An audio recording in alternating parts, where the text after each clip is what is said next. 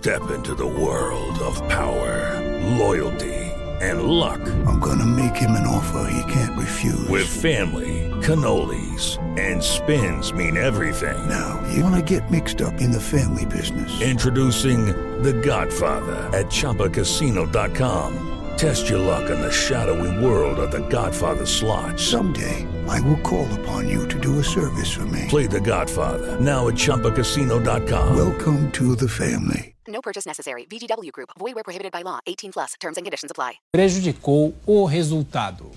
9h59. Repita. 9h59. E termina aqui a sessão do nosso Jornal da Manhã. Ouvinte, espectador, como sempre, muito obrigado pela sua audiência. Continue com a nossa programação. Bom fim de semana, bom carnaval. Valeu pela companhia, Adriana. Valeu por essa semana, Thiago Berrache. Boa sexta-feira e fim de semana para todos. Bom carnaval. Amanhã tem Jornal da Manhã a partir das 7 da manhã. Tchau, tchau. Até lá. A opinião dos nossos comentaristas não reflete necessariamente a opinião do Grupo Jovem Pan de Comunicação. Realização Jovem Pan News. Jovem Pan News.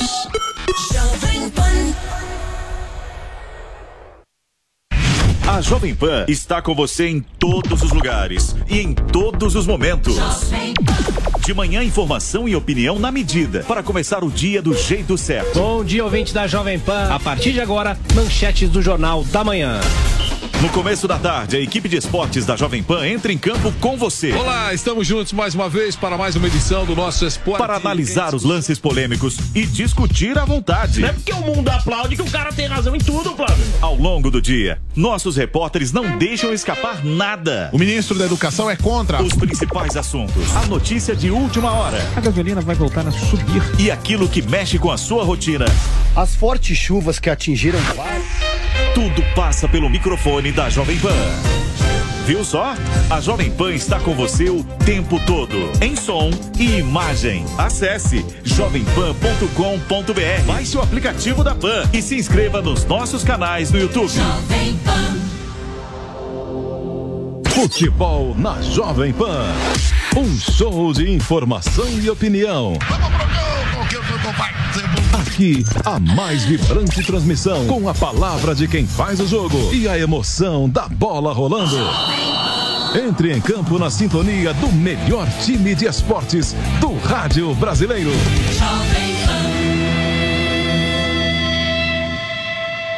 Esta, esta é a Jovem Pan News. Jornal da Manhã. Começando o Jornal da Manhã para todo o Brasil. Pânico. Paniqueira no ar, meus bebês, diretamente dos estúdios faraônicos da Panflix. Futebol. Aí vem Adriano, limpou, vai bater, marcou! Agora toda a programação da Jovem Pan está em um só lugar. Panflix, a TV da Jovem Pan, de graça na internet. Baixe grátis na App Store ou no Google Play. Panflix, assista onde estiver, na hora que quiser. Jovem Pan News.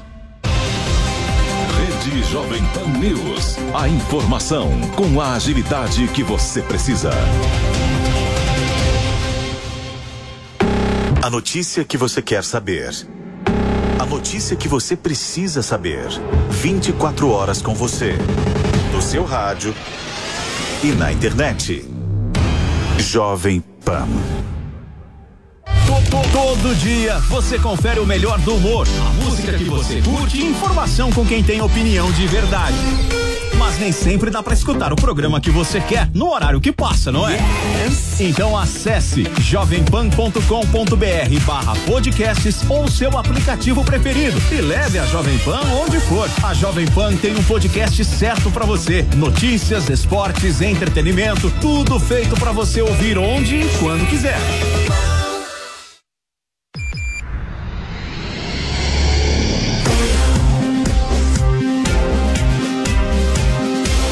Esta é a Jovem Pan News. A rede da informação.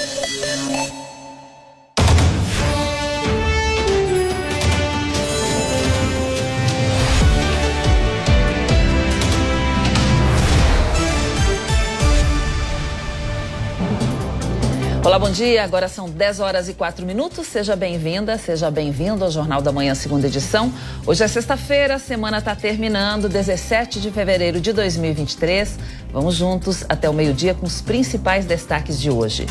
Lula confirma reajuste no salário mínimo para R$ 1.320 e a faixa de isenção do imposto de renda em R$ 2.640. De acordo com o presidente, a política de correção do piso nacional voltará a considerar a inflação e o crescimento do PIB e a isenção do imposto de renda subirá gradativamente até os 5 mil reais, um compromisso de campanha. Após 10 anos, o governo anuncia reajustes em bolsas de pesquisa. Os valores subirão, por exemplo, 40% para mestrado e doutorado e 25% no pós-doutorado da CAPES e no CNPq e até 75% na formação de professores da educação básica. CGU investiga possível inserção de dados falsos em cartão de vacinação de Jair Bolsonaro. O órgão pretendia retirar até hoje o sigilo de 100 anos imposto pelo ex-presidente ao documento, que cita a imunização em 19 de julho de 2021, apesar dele negar. Pelo Paulistão, Corinthians e Palmeiras empatam por 2 a 2 em clássico emocionante na Neoquímica Arena. E a partida entre Santos e Santo André também termina empatada por 2 a 1, por 1 a 1, aliás, no ABC Paulista. Mudanças na postura do governo em relação ao porte e posse de armas. O Ministério da Justiça não vai prorrogar o prazo de recadastramento de armas de fogo. A repórter Luciana Verdolim tem mais detalhes. Olha, o Ministério da Justiça avisou que não pretende prorrogar o prazo para o recadastramento de armas de fogo no país. O prazo de 60 dias já está correndo. E quem tem o produto, quem tem a arma, deve se apressar, porque o prazo termina em 2 de abril. O ministro Flávio Dino explicou que existem hoje em circulação cerca de 700 a 800 mil armas registradas. Até agora, quase 66.500 armas já foram recadastradas, sendo que 2.464 de uso restrito. Flávio Dino comemorou a decisão do ministro Gilmar Mendes, do Supremo Tribunal Federal, que considerou legal o decreto do presidente Lula assinado no início do ano, restringindo o acesso às armas e munições, e ressaltou que na avaliação dele acabou, liberou geral. A estas alturas, o que nós temos a pedir respeitosamente é que as pessoas cumpram a lei entendam que a lei tem que ser cumprida no Brasil. Então, que as pessoas façam o recadastramento. Porque é o recadastramento que vai permitir que a gente dimensione o programa de recompra. Agora, as pessoas não ficarão com armas ilegais no Brasil. Não ficarão. Porque a política vencedora nas urnas, vencedora por vontade do presidente da República e vencedora em face da decisão do Supremo, é de que acabou, liberou geral de arma no Brasil. Essa é a mensagem principal que eu gostaria de consignar. Acabou o liberou geral de armas de fogo no Brasil. Vale lembrar que a Polícia Federal já está cruzando dados que estão sendo repassados pelo Exército, que hoje é quem é responsável pelo cadastramento das armas de uso restrito. Em janeiro do ano passado, quase 10 mil pessoas fizeram requerimento de registro de arma de fogo. Esse número caiu para 3.888 pedidos agora em janeiro de 2023. E a expectativa do ministro Flávio Dino é, inclusive, de que as pessoas façam a opção por entregar suas armas. E lembrou que arma não recadastrada automaticamente se tornará ilegal. É importante lembrar que não existe direito adquirido ao uso de armas. Então, é, é uma autorização precária e temporária que o Estado pode dar ou não. Não existe nenhuma Constituição, nenhuma lei que diga que a pessoa tem direito a andar armada. Isso não existe no Brasil. Flávio Dino explicou ainda que o governo vai manter aberto, pelo menos até a semana que vem, o espaço aéreo nas reservas Yanomami aberto para possibilitar a saída mais rapidamente dos garimpeiros que ainda estão na região. E lembra que o mesmo trabalho de retirada de garimpeiros deverá ser feito em pelo menos outras seis áreas indígenas. De Brasília, Luciana Verdolim. E a gente já conta agora com o nosso comentarista Diogo Schelp, que hoje está aqui nos nossos estúdios. Bom dia, Diogo, seja bem-vindo. Diogo, como disse o Flávio Dino aí, agora acabou, liberou geral das armas. Quem não fizer o recadastramento vai ter uma arma ilegal e pode sofrer as consequências disso, né? Pois é, bom dia, Cláudia, bom dia a todos.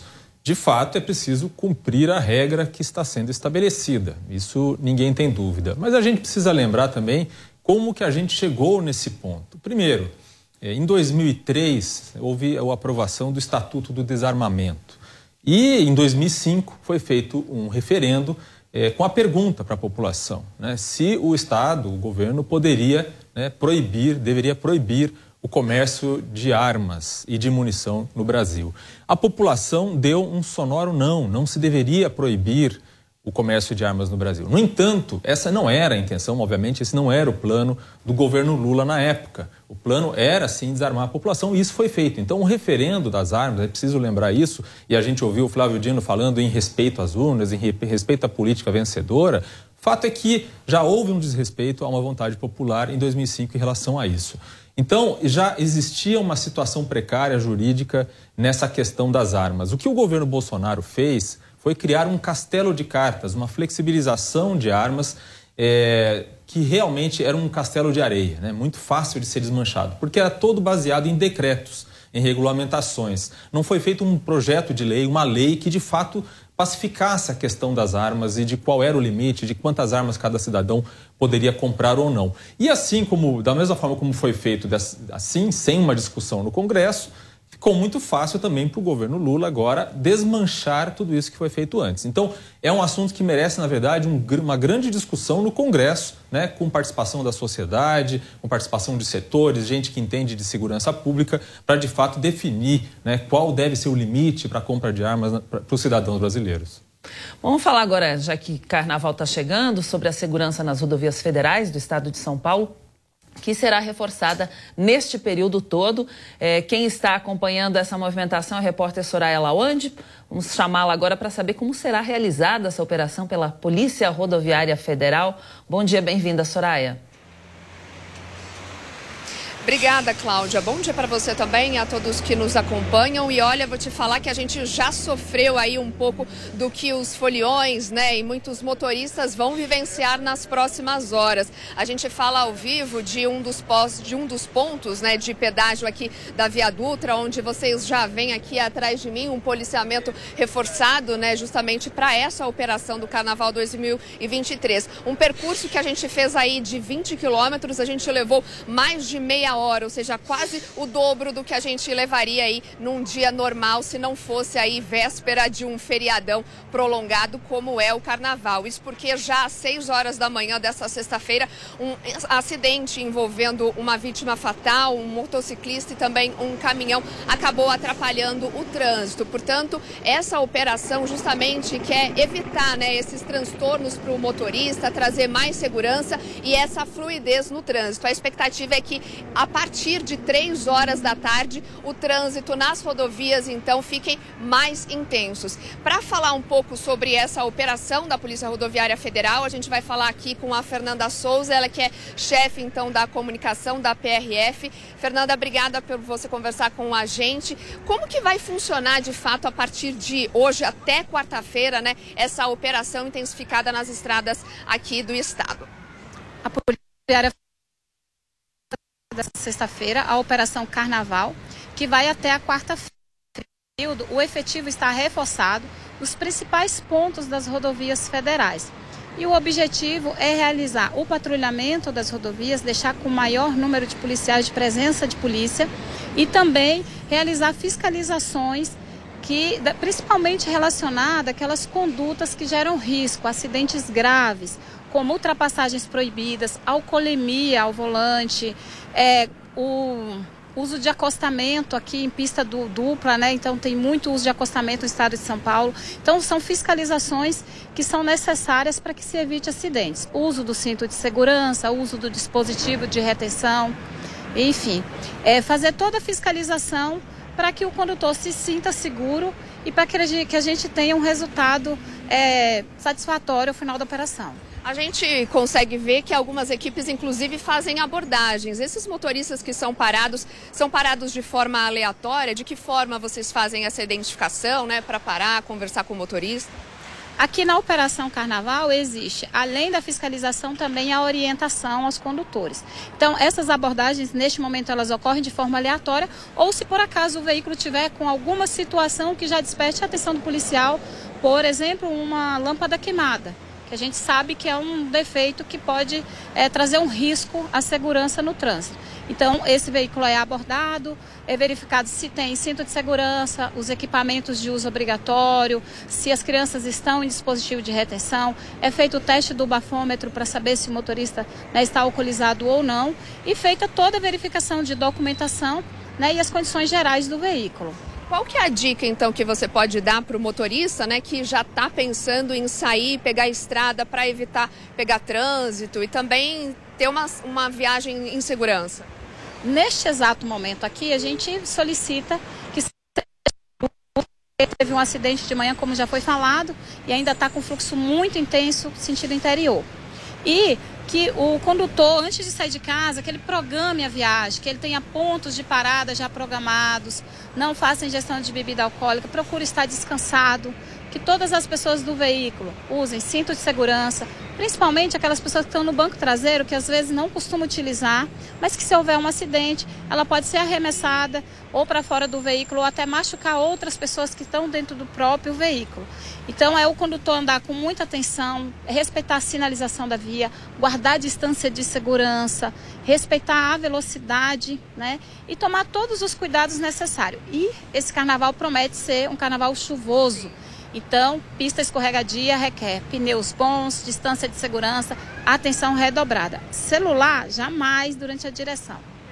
Obrigada, Fernanda, pelas orientações. Tá aí, né, Cláudia? Uma viagem segura para todo mundo aproveitar o carnaval, como a Fernanda disse, né? Agora tá sol, tá sol forte, mas aquele sol que promete vir chuva por aí. Então, muita atenção nas estradas para que o feriado seja bom e feliz aí para todo mundo. É, é todas você. as dicas de segurança a gente já sabe, agora tem que cumpri-las para ter uma viagem tranquila, né? Obrigada aí, Soraya, pelas suas informações, pela entrevista também. Obrigada para ela também. Bom, o salário mínimo deve subir a partir de 1 de maio. Também foi anunciada uma nova faixa de isenção do imposto de renda. A repórter Paula Lobão explica essas mudanças para a gente. O presidente Lula confirmou que o governo vai aumentar o salário mínimo dos R$ 1.302 atuais para R$ 1.320 a partir de maio. Ainda segundo o petista, a política de valorização do mínimo deve prever um mecanismo de correção do valor para repor a inflação do período, como prevê a Constituição, baseada no crescimento do PIB. O presidente Lula também confirmou mudanças no imposto de renda. O governo federal vai isentar do imposto quem ganha até dois salários salários mínimos, aumentando a faixa de isenção. Ou seja, quem ganha até R$ 2.640 não vai pagar imposto. Até então, estavam isentos quem tinha renda de até R$ 1.903,98. A oposição reagiu imediatamente aos anúncios. O deputado federal pelo PL do Rio de Janeiro, Carlos Jordi, postou no Twitter: relembra a promessa de Lula sobre o aumento do salário mínimo e isenção de imposto de renda. Hoje você já sabe. R$ 18,00 de aumento e isenção só para quem ganha até um salário e meio. Sorria, você foi enganado. Isso fez o ministro do Trabalho, Luiz Marinho, reagir na mesma rede social.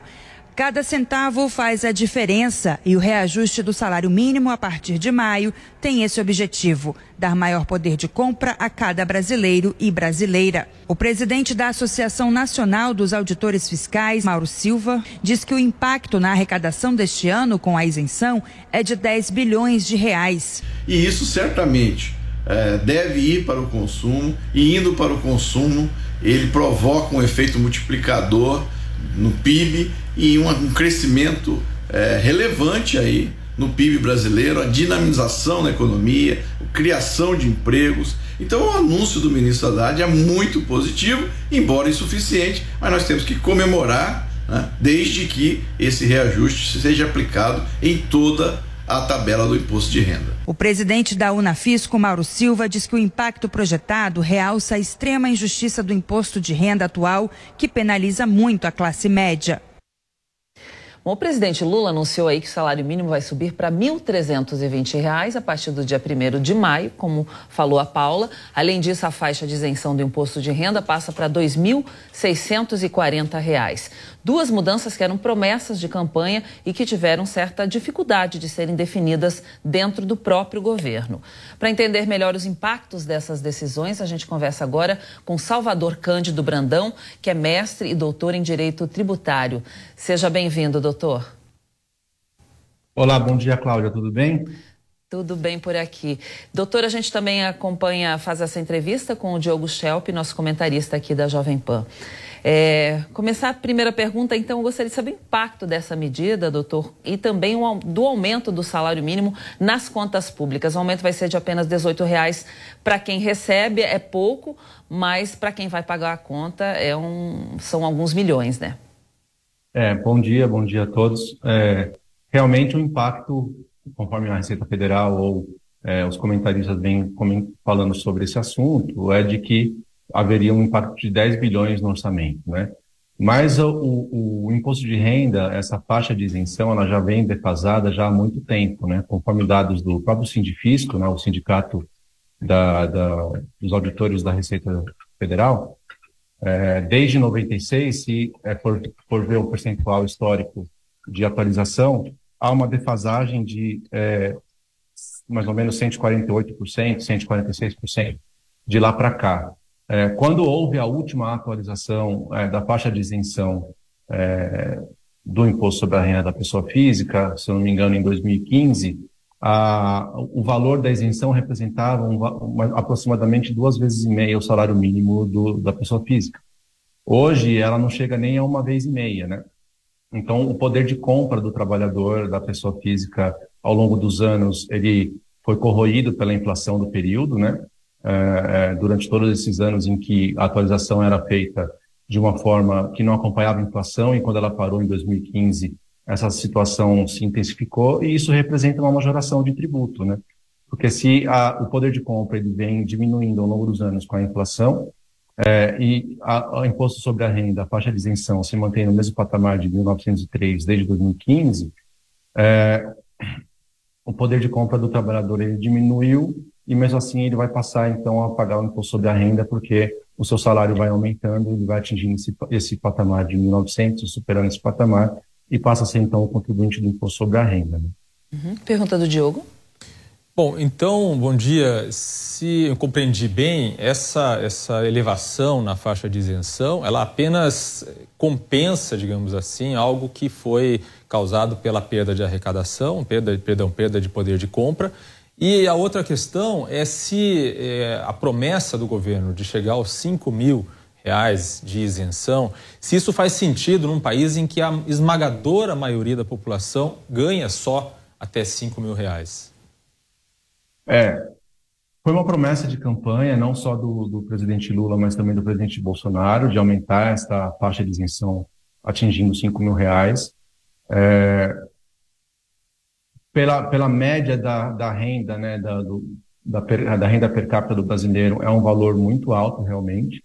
Hoje, se for considerar por esse valor é, que se pretende colocar, de dois, duas vezes o salário mínimo, que vai ser a partir de maio, né, de 2.640 reais, ele já representa duas vezes o salário mínimo, né, que atinge aí uma grande parte da, da classe é, média, né.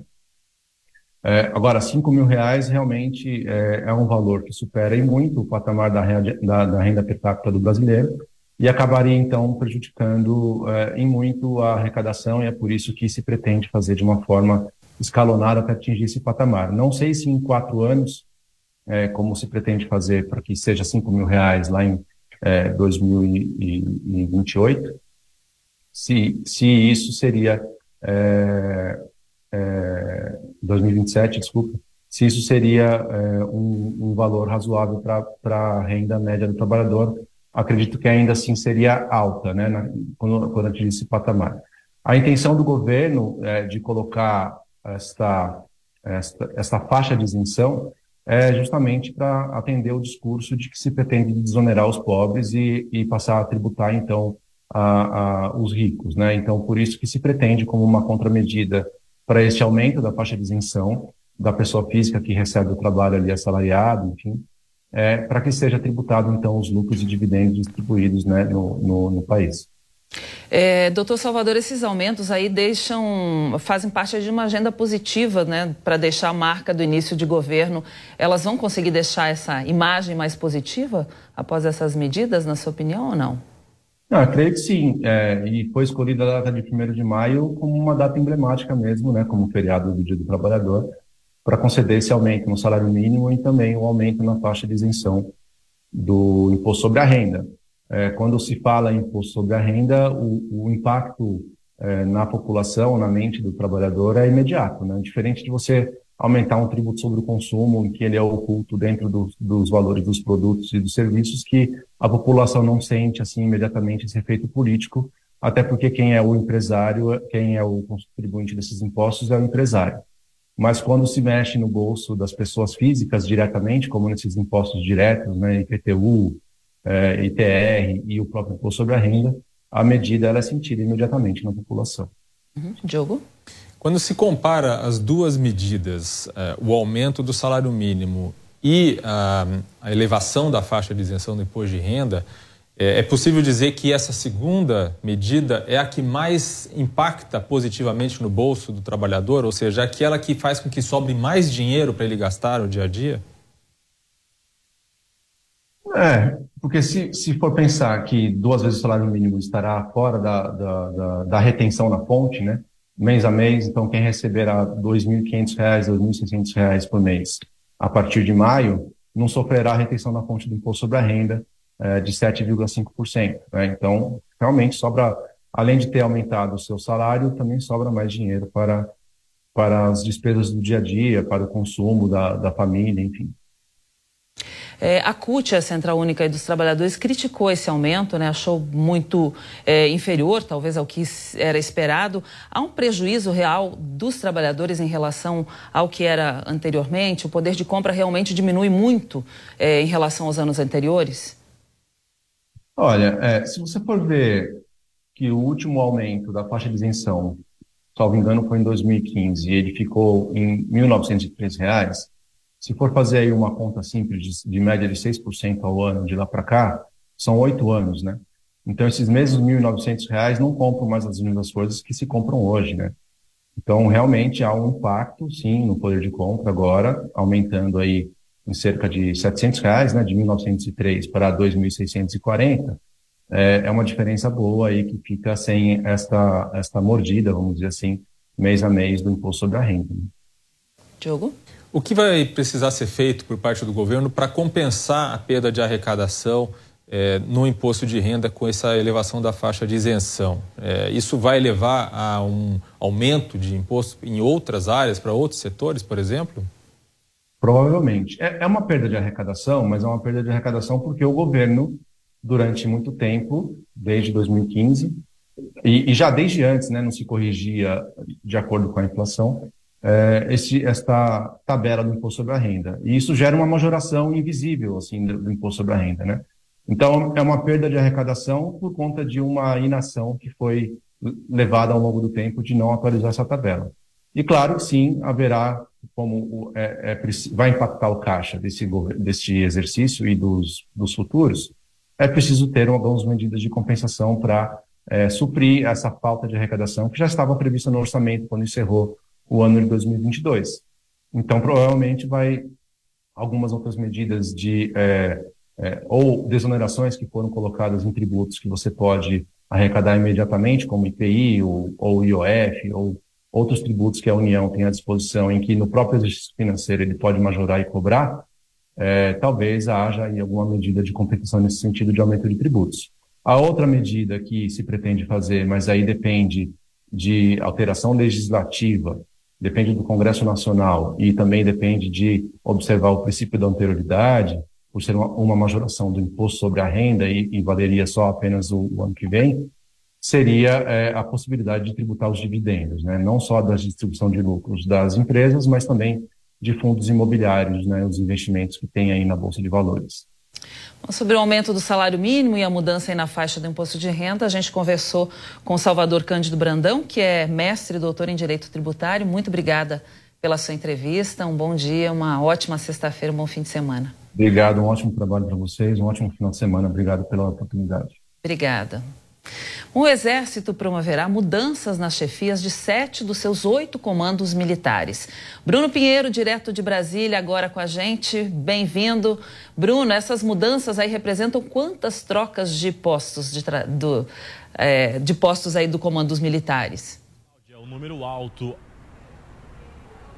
Olha, Cláudia, um número alto. Ao todo são 60 generais e 15 coronéis. A você uma ótima sexta-feira, excelente final de semana, sempre uma alegria, uma satisfação, ainda mais no final de semana, né? Então vamos lá explicar o que vai acontecer a partir de agora sobre o alto comando do Exército com essas alterações. São 60 generais e 15 coronéis que serão alterados. De acordo com uma resposta do Exército, essa mudança é algo de rotina, algo muito normal, mas o entendimento que isso tudo acontece após aquele emblemático 8 de janeiro, após diversas ações, ruídos entre o Palácio do Planalto e também o comando do Exército, que inclusive já com o ex-comandante, né? O comandante Arruda acabou sendo exonerado e chegou um novo comandante. Essas, essas alterações acontecem em várias regiões, no Oeste, Amazônia, no Norte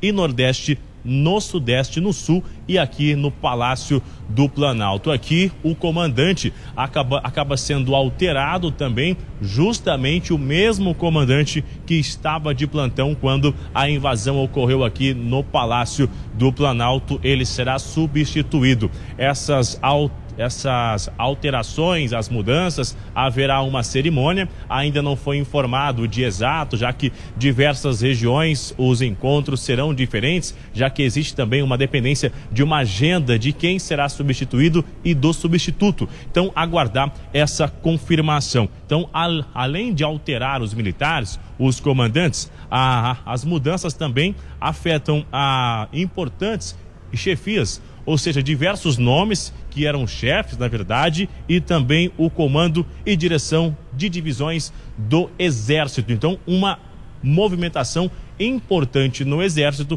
inclusive aqui no Palácio do Planalto. A justificativa é que isso já iria acontecer e que é muito normal, mas com quem a gente conversa aqui na capital federal acaba reafirmando que isso tudo é uma movimentação chegando no eixo, assim ficando da forma que Lula entendia que era necessário ao lado do novo comandante do Exército também. Alterações que estavam sendo aguardadas e que agora, segundo informações, acabam chegando no eixo. O raio-x aconteceu e está da forma que era aguardado lá no início do ano e acabou não sendo da forma que era esperado.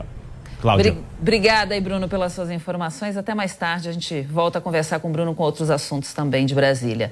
Diogo Schelp, Exército mudou aí sete dos oito comandos militares. É uma mudança normal de acontecer em início de governo, uma troca usual? Sim, essas trocas podem acontecer. Agora, de fato, chama atenção porque elas ocorrem justamente é, pouco tempo depois dos atos de 8 de janeiro, aqueles atos de vandalismo com a invasão das sedes dos três poderes é, e também com uma acusação, uma percepção, inclusive por parte do governo, de que os militares ou as partes né, das Forças Armadas não atuaram como deveriam para conter ou impedir aqueles atos. Pelo próprio fato, inclusive, de que se permitiu que aquela mobilização, aquele acampamento que ocorria em frente ao quartel em Brasília permanecesse e continuasse, inclusive, mesmo depois da posse. É evidente que a gente precisa lembrar também, quando você analisa todos os nomes, existem, é, existe, por exemplo, o nome do, do comandante que estava ali, é, que era responsável pelo, pela região da capital, mas também há outros comandantes de outras regiões é, que, inclusive, eram considerados legalistas, também foram trocados legalistas porque, inclusive, eram criticados né, por grupos bolsonaristas é, por não serem tão leais ou tão alinhados assim com o presidente Jair Bolsonaro. Então, é, é preciso tomar um cuidado para não, não, generalizar, não considerar que essas mudanças são todas relacionadas àquelas preocupações dos atos é, de 8 de janeiro. Mas é importante também lembrar que já existe uma percepção de que é preciso investigar os militares que participaram direto ou indiretamente dos atos de 8 de janeiro e o STF terá que decidir né, se essas investigações, essas pessoas que foram identificadas, serão julgadas na justiça comum ou se será julgado pela justiça militar. Bom, o presidente Lula hoje tem encontros com ministros em Brasília. A repórter Luciana Verdolim vai trazer os detalhes dessa agenda do presidente para a gente agora. Bem-vinda, Lu. Bom dia para você. A que se deve aí? O que vai ser discutido nessas reuniões de hoje do presidente Lula? Bom dia, Cláudia. Bom dia a todos. Olha, principalmente discutir a questão em torno da reestruturação do programa Bolsa Família. O Ministério do Desenvolvimento Social está passando um pente fino em todos os cadastros. São 22 milhões de beneficiários até 2020 eram 14 milhões e o governo está com uma certa desconfiança. A Controladoria Geral da União até está analisando cerca de 5 milhões de cadastros de pessoas que dizem que moram sozinhas, mas existe aí a sinalização de que, na verdade, elas viveriam com a família e a família, com isso, receberia dois benefícios. Até para tentar fazer com que as pessoas é, elas tomem a iniciativa para recadastramento, o que, que o Ministério do Desenvolvimento liberou, ô, Cláudia? Um aplicativo onde as pessoas podem pedir a retirada do nome delas do cadastro único do governo federal.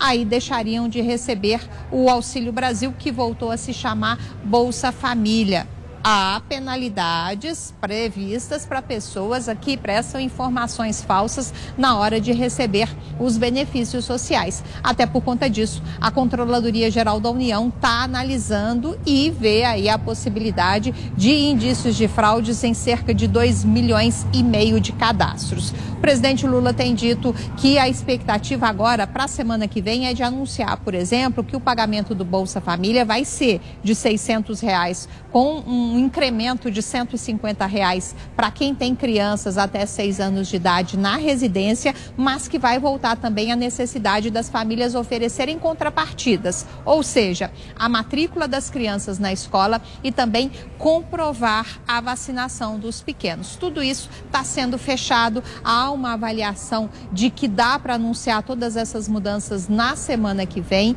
e a avaliação que se faz também é que é preciso reavaliar praticamente todos os cadastros para garantir que o dinheiro está indo para quem realmente precisa. Esse trabalho de recadastramento está sendo feito junto, inclusive, com estados e municípios. Lu e Lu, o presidente Lula vai pegar um voo ainda hoje, né? Onde que ele vai passar o carnaval, vai curtir essa folia?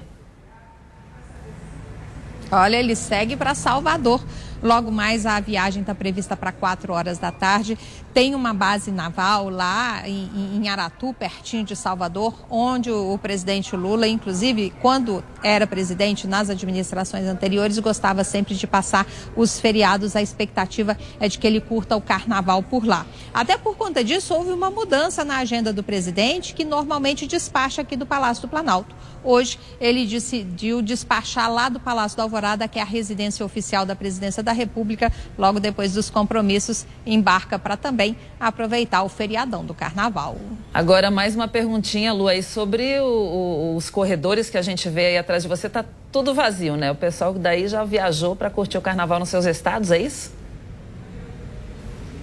Menina, ontem, inclusive, a gente fez uma coletiva lá no Ministério da Justiça. Flávio Dino, é, numa quinta-feira até, já se despediu e de, desejou boa, bom carnaval a todos os jornalistas. É o que acontece sempre aqui em Brasília, às vésperas é, de feriados. A cidade praticamente fica às moscas. No Congresso Nacional, tra... na quarta-feira, onde costuma ser um dia bastante movimentado, os corredores já estavam vazios. Aqui no Palácio do Planalto, praticamente é, é, é, um movimento muito menor do que a gente vê em dias normais. Até o trânsito aqui em Brasília já está melhor do que é, normalmente acontece. Para chegar aqui ao Palácio do Planalto hoje cedo foi foi bem mais fácil. Ontem também o trânsito já estava mais tranquilo. A volta para casa ainda está complicada, porque é aquele movimentação das pessoas se preparando para viajar.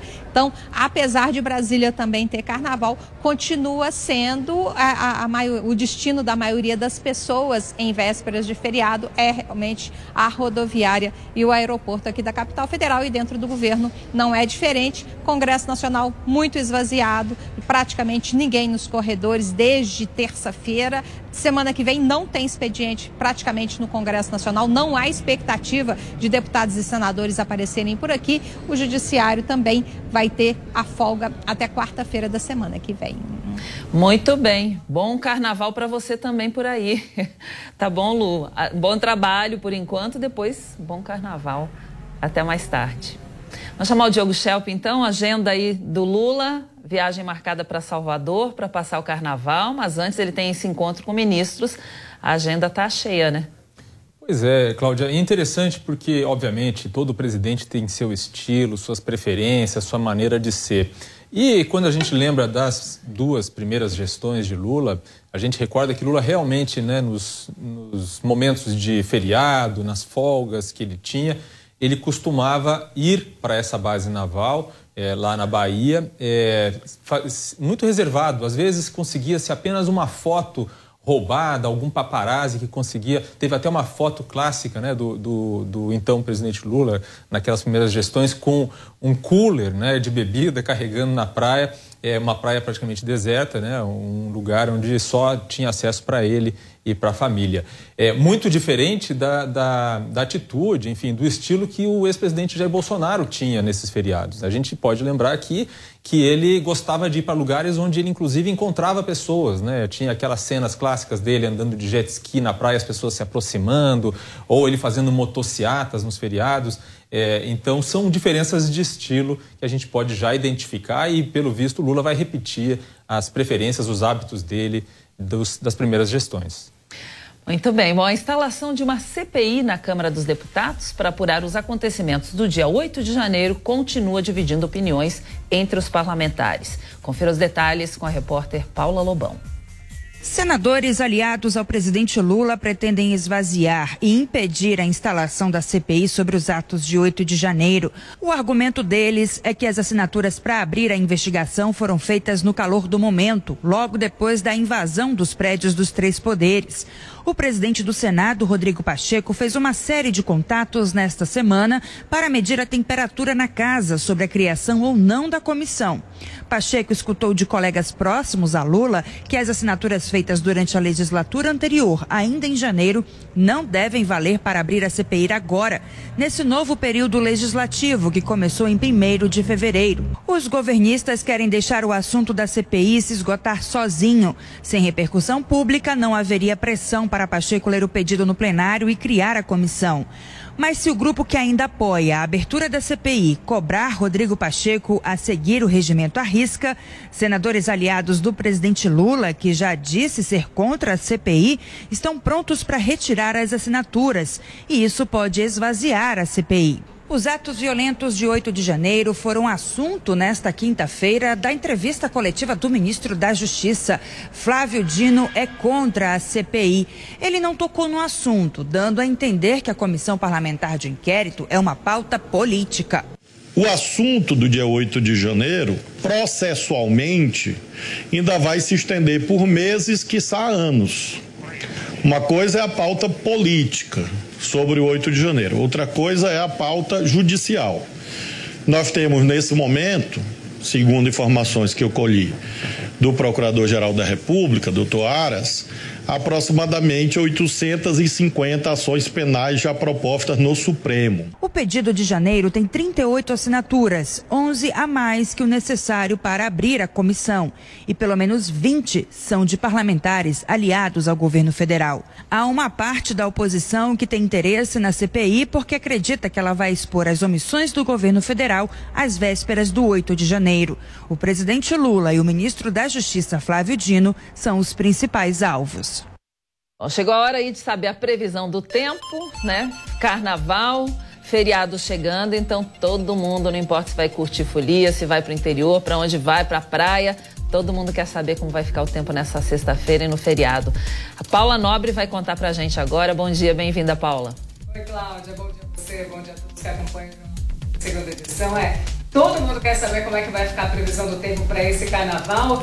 E olha, depois de dias de tanto calor, né, que a gente tem visto aí, temperaturas tão altas, justamente no dia do carnaval, na sexta de carnaval, tem passagem. Paula, só um pouquinho, a gente não tá, eu acho que o nosso público não está conseguindo te ouvir. Você já volta para contar é, sobre o tempo que é um todo mundo quer saber realmente.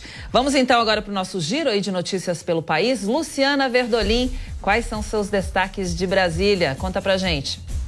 Bom dia, Cláudia. Bom dia a todos. E o presidente Lula já se prepara para o carnaval. Ele embarca logo mais à tarde para Salvador, onde deve ficar os quatro dias do feriado. Hoje, aqui no Palácio Planalto, ele tem encontro com ministros para discutir o novo Bolsa Família, que deve ser anunciado na semana que vem. A gente traz todos os detalhes mais tarde. Agora, a gente segue para o Rio de Janeiro com o repórter Matheus Coelzer. Olá, Luciano. E o destaque aqui do Rio de Janeiro é sobre a decisão do ministro Gilmar Mendes para que a Justiça da capital fluminense volte a investigar o caso envolvendo o vereador Carlos Bolsonaro, que em 2020 foi às redes sociais e fez severas críticas ao pessoal. Daqui a pouco eu volto trazendo todos esses destaques. Mas agora a gente vai para Brasília saber o que acontece por lá com o repórter Bruno Pinheiro. Bom dia, Bruno. Oi, Matheus. Um bom dia para você, bom dia para quem nos acompanha. A gente conta já já nesta sexta-feira novas mudanças no alto comando do Exército: 60 generais e 15 coronéis. Essas alterações e por qual motivo isso vai acontecer, a gente explica já já aqui no Jornal da Manhã. Bom, agora sim, Paula Nobre vai contar pra gente como vai ficar o tempo nessa sexta-feira em todo o feriado também, Paula. Agora sim, Cláudia, voltamos para cá. A gente já começa falando da frente fria que está prevista para a região sul do país. Essa frente fria faz um caminho da região sul aqui para a região sudeste também nos próximos dias, mas primeiro vamos adiantar o que acontece no sul. Tem chuva prevista para hoje nos três estados e chuva forte. Norte Gaúcho, Santa Catarina e Paraná, os três estados com chuva bem intensa. Paraná até este domingo tem possibilidade para até 100 milímetros de chuva. É chuvarada mesmo. Depois da passagem dessa frente fria, olha o que ela vai fazer. Ela vai subir, vai chegar à região sudeste do país e aí, na retaguarda dela, vem uma massa de ar polar para a região sul e já adianta o carnaval no sul do país, nos três estados, especialmente na Serra Gaúcha e também na Serra Catarinense. A previsão é de frio. Os gaúchos aí vão passar o carnaval com chocolate quente na mão. Falando sobre a região sudeste do país, tem previsão de chuva já nos desfiles de hoje. A gente vai falar sobre o estado de São Paulo também já já, mas já adiantando. Previsão de chuva nos desfiles de hoje entre essa madrugada de sexta para sábado, chuvarada mesmo aqui na região sudeste do país. Centro-Oeste, Mato Grosso do Sul, atenção, região mais ao sul de Mato Grosso do Sul, Ponta Porã já choveu mais de 240 milímetros entre ontem e hoje. A previsão é de mais chuva também nos próximos dias. Região Norte e Nordeste do país com pancadas mais rápidas isoladas. As temperaturas para hoje, Cláudia, tem possibilidade para alguns recordes de temperatura máxima, como é o caso de Rio de Janeiro, do Rio de Janeiro com máxima de até 40 graus hoje, Palmas com máxima de 33, Cuiabá 33 graus de máxima também, Goiânia 33 também. E aí temos temperaturas mais amenas aonde a frente fria passa. Campo Grande com máxima de 26 graus e Porto Alegre máxima de 26 também. Bom, e aqui em São Paulo, Paulo, o dia amanheceu nublado aí aqui na capital paulista, pelo menos nessa região que a gente está, perto da Avenida Paulista, né? É, vai ser um dia muito quente novamente ou vai dar um refresco também? É, amanheceu nublado, mas amanheceu abafado, né? Choveu bastante ontem aqui na capital paulista. Você que nos acompanha por imagens está aí. Avenida Paulista agora, bastante variação de nebulosidade. Significa que vem chuva aí a qualquer hora do dia hoje, sexta-feira aí. Sexta de carnaval já, temperatura bem alta aqui na capital paulista, máxima até chegando aos 31, 32 graus hoje. Mas não por muito tempo, Cláudia. Frente fria vinda do sul do país, ela está chegando aqui na região sudeste, deve provocar mais chuva ainda e diminuição na temperatura. Hoje a chuva acontece em todo o estado de São Paulo, chuva muito parecida com a dos últimos dias, bem típica de verão mesmo, aquela que vem com rajadas fortes de vento, até mesmo queda de granizo. Tabela de temperatura vai dizer o que acontece entre hoje e nos próximos dias, aqui em São Paulo, em relação aos desfiles também. Hoje, máxima de 32 graus durante a tarde. À noite pode chover, inclusive na madrugada dos desfiles lá no Sambódromo do AMB.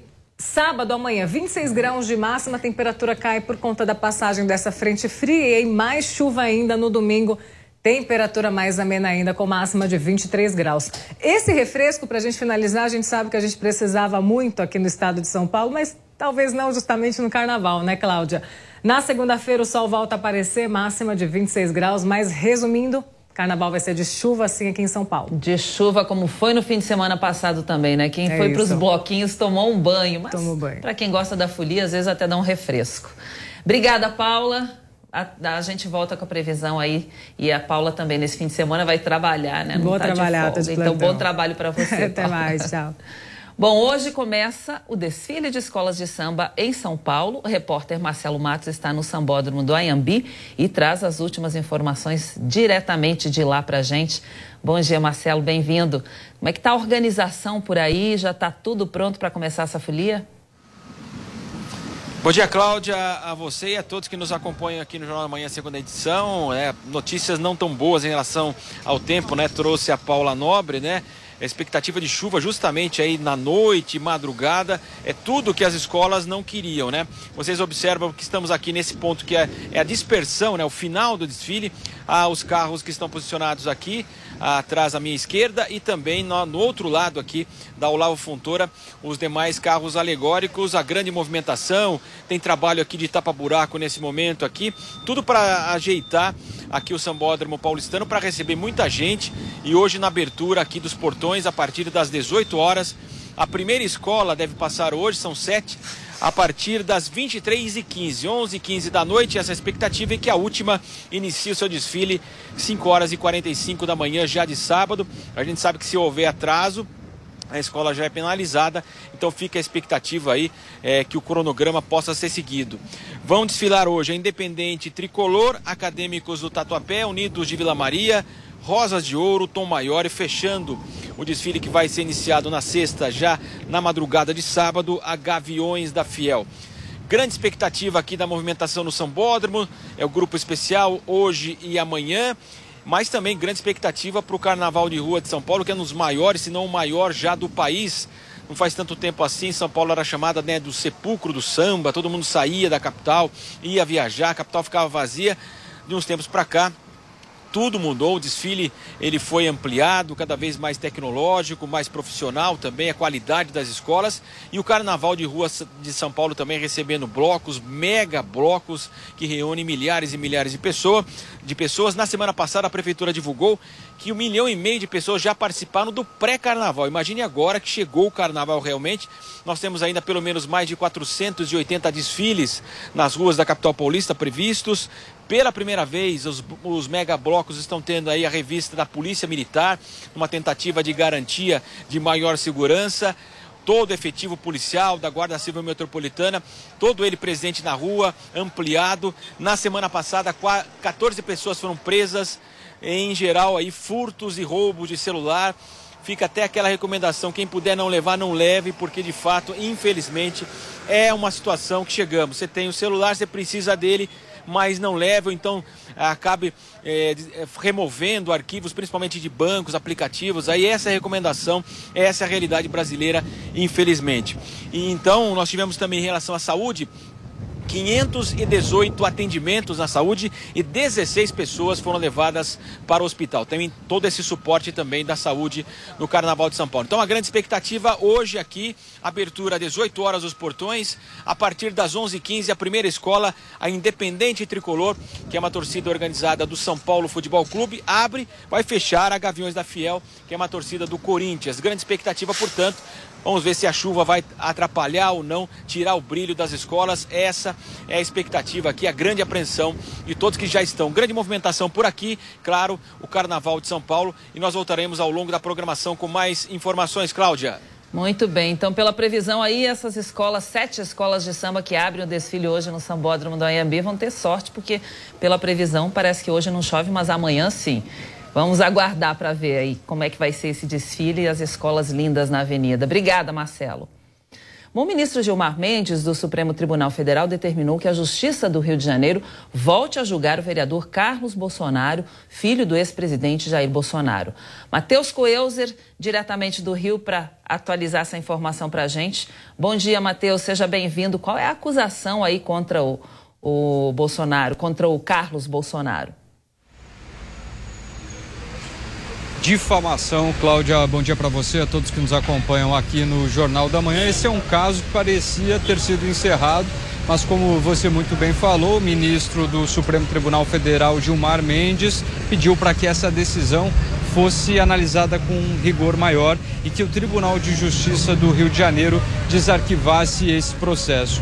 A gente volta a falar o que de fato aconteceu. O vereador Carlos Bolsonaro, filho do ex-presidente Jair Bolsonaro, em 2020 foi às redes sociais falando e fazendo críticas ao PSOL. Eu vou trazer o que de fato ele falou e o que ele posicionou, de que forma se posicionou nas redes sociais. Ele falou na publicação o seguinte, Cláudia, confere precisa desenhar ou ainda tudo o que está acontecendo. O desespero bate na bunda do PSOL, fazendo uma anedota ao PSOL, a linha auxiliar do PT. A gente volta também recuperando esse caso porque o Carlos Bolsonaro, ele em 2020 ainda fez uma referência ao que aconteceu na campanha de 2018, quando na época o presidente Jair Bolsonaro teria levado aquela facada de Adélio Bispo. E ainda segundo o que falou o vereador Carlos Bolsonaro, ele teria uma entrada junto ao deputado estadual, ao deputado federal Jean Williams, do PSOL, que ele teria uma relação e acesso, inclusive, ao gabinete do então deputado. Tudo isso foi colocado na mesa, a defesa do PSOL, do partido, falou então e trouxe isso como uma ficha crime, falando sobre o crime de difamação. Na época, o Tribunal de Justiça aqui do Rio de Janeiro investigou esse caso e entendeu que não procederia a esse caso. E agora, então, o ministro do Supremo Tribunal Federal, Gilmar Mendes, utilizou inclusive a expressão que isso seria uma grave omissão e pediu novamente a reabertura desse processo. Obviamente que naquela época, em 2018, se teve toda a polêmica envolvendo a facada, em 2020, quando se teve esse, digamos, apoio do próprio filho o vereador Carlos Bolsonaro, que tem uma penetração forte aqui na Câmara dos Vereadores do Rio de Janeiro, foi então às redes sociais. Muitos especialistas, juristas na época falaram que seria uma forma que ele teria um livre arbítrio de poder se expressar, o que não foi entendido dessa forma como o ministro do Supremo Tribunal Federal, Gilmar Mendes, apontou. Por isso, essa reviravolta no caso, Cláudia, pelo desarquivamento e uma nova análise da Justiça aqui do Rio de Janeiro sobre esse então caso tão polêmico. Cláudia. Muito bem, obrigada pelas suas informações, informações Matheus, que volta com a gente daqui a pouquinho também, né? Hora certa agora, 10h56. Jovem Pan News. Jovem Pan. A Jovem Pan está com você em todos os lugares e em todos os momentos. De manhã, informação e opinião na medida para começar o dia do jeito certo. Bom dia, ouvinte da Jovem Pan. A partir de agora, manchetes do Jornal da Manhã. No começo da tarde, a equipe de esportes da Jovem Pan entra em campo com você. Olá, estamos juntos mais uma vez para mais uma edição do nosso Esporte. Para analisar os lances polêmicos e discutir à vontade. Não é porque o mundo aplaude que o cara tem razão em tudo, Flávio. Ao longo do dia, nossos repórteres não deixam escapar nada. O ministro da Educação é contra os principais assuntos. A notícia de última hora. A gasolina vai voltar a subir. E aquilo que mexe com a sua rotina. As fortes chuvas que atingiram. Tudo passa pelo microfone da Jovem Pan. Viu só? A Jovem Pan está com você o tempo todo, em som e imagem. Acesse jovempan.com.br, baixe o aplicativo da Pan e se inscreva nos nossos canais no YouTube. Jovem Pan. Jovem Pan News. A notícia que você quer saber. A notícia que você precisa saber. 24 horas com você. Seu rádio e na internet. Jovem Pan. Futebol na Jovem Pan. Um show de informação e opinião. Vamos pro gol, porque o Aqui, a mais vibrante transmissão com a palavra de quem faz o jogo e a emoção da bola rolando. Entre em campo na sintonia do melhor time de esportes do rádio brasileiro.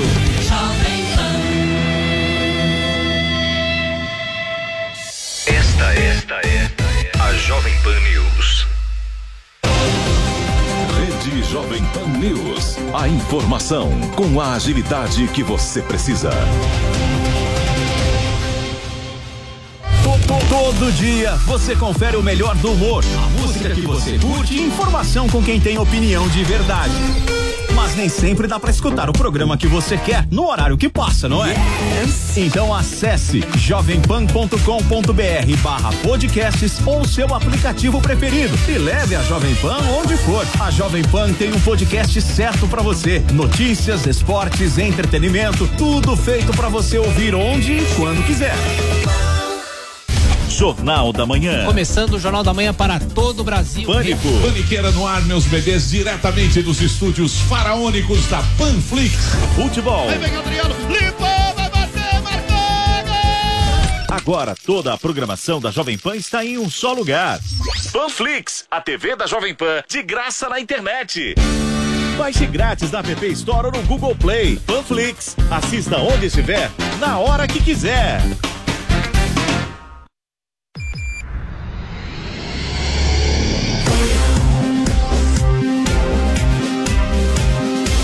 Esta é a Jovem Pan News. A rede da informação. Todo estudo, a programação orçamentária para as bolsas da CAF também já foi feito para alimentação escolar e em breve o presidente deverá, logo após o carnaval, anunciar também é, é, é, o reforço dessa política tão importante para garantir a alimentação escolar de qualidade nas. Hã? Eu, eu, eu sou muito disciplinado. Step into the world of power, loyalty, and luck. I'm gonna make him an offer he can't refuse. With family, cannolis, and spins mean everything. Now, you wanna get mixed up in the family business. Introducing The Godfather at ChumbaCasino.com. Test your luck in the shadowy world of The Godfather slot. Someday, I will call upon you to do a service for me. Play The Godfather now at ChumbaCasino.com. Welcome to the family. No purchase necessary. VGW Group. Void where prohibited by law. 18 plus. Terms and conditions apply. Ah, então quem, quem vai anunciar é o presidente. Além dos reajustes nos valores pagos aos pesquisadores, a ministra da Ciência e Tecnologia, Luciana Santos, disse que ao longo de 2023, mais de 10 mil novas bolsas serão implementadas. Bom, Diogo Schelp, aí os, os, salários desses, não é salário, né? Essas bolsas né, de pós-graduação, de pesquisa, estavam muito defasadas, mas esse aumento aí de quase 200% em alguns casos acabou sendo, recebendo muitas críticas também, né? Olha, Cláudia, eu acho que era absolutamente necessário né, fazer esse reajuste, porque você imagina um estudante, um bolsista de mestrado recebendo R$ 1.500, tendo que fazer dedicação exclusiva à pesquisa. Quando você tem uma bolsa dessas, você não pode ter, por exemplo, outro emprego, você não pode ter uma outra atividade remunerada é, em carteira de trabalho, por exemplo. Então, é evidente que isso, isso faz com que as pessoas que têm potencial, que têm vocação para a vida acadêmica, vão repensar isso, talvez vão decidir ir para outro caminho e não vão querer seguir é, o caminho acadêmico, não vão querer fazer uma bolsa, uma pesquisa mais aprofundada. Agora, é interessante ver pelas falas do Lula que o presidente não saiu do palanque desde que foi eleito. Ele, inclusive, está agora adotando uma, uma fala populista, um discurso populista, que é o de atribuir ao mercado, ao sistema financeiro, né, o, a figura dessa elite é, que faz mal ao país ou que não tem preocupação com as pessoas, não tem preocupação com a vida social. É, isso é uma visão populista, é uma atitude populista. Você encontrar né, uma elite e opor essa elite ao povo. No passado, nas, nos primeiros governos Lula, ele encontrou outras, né, outros adversários inimigos do povo. Né? Ele chegou, por exemplo, a eleger, em certo momento, a imprensa como inimiga, inimiga do povo. O presidente, o ex-presidente Jair Bolsonaro tinha uma postura muito parecida. Ele também tinha lá os seus bodes expiatórios, a sua elite que ele é, apresentava como inimiga do povo, o próprio judiciário, o STF, também a imprensa eventualmente. Então a gente vê que muda governo, mas o discurso populista continua. Bom, falar de um novo golpe agora que acontece no Instagram, que usa fotos e nomes de usuários reais para criar um perfil falso de conteúdo adulto e clonar os cartões. O repórter David de Tarso explica para a gente esse caso. Normalmente, os golpistas agem da seguinte forma, de acordo com a Polícia Civil: eles copiam as fotos do perfil da vítima, criam uma nova página, um novo perfil, esse perfil fake, basicamente utilizando o mesmo nome da vítima, só mudam algum caractere, um ponto, uma vírgula e passam a fazer anúncios pela própria rede, pelo próprio Instagram normalmente, e são perfis de mulheres, dizendo que a pessoa está vendendo conteúdo sensual ou pornográfico. Alguns se interessam por esse conteúdo, acabam clicando no link no próprio Instagram, nesse perfil fake, e é direcionada para uma outra página, preenche todas as informações pessoais, além dos dados do cartão. Além de realizar o pagamento por um conteúdo que a pessoa nunca vai ter, ainda tem os dados do cartão clonados. Por isso, as pessoas que foram vítimas em ambas as formas, tanto aquelas que tiveram o perfil clonado, como também aquelas pessoas que às vezes se interessaram pelo conteúdo e não tiveram esse conteúdo, que registre o boletim de ocorrência para que a Polícia Civil possa agir e chegar à autoria desses criminosos. Mas, segundo a polícia, esse crime tem sido bem recorrente principalmente na plataforma do Instagram. E esses perfis, normalmente, como eu já disse, são de mulheres.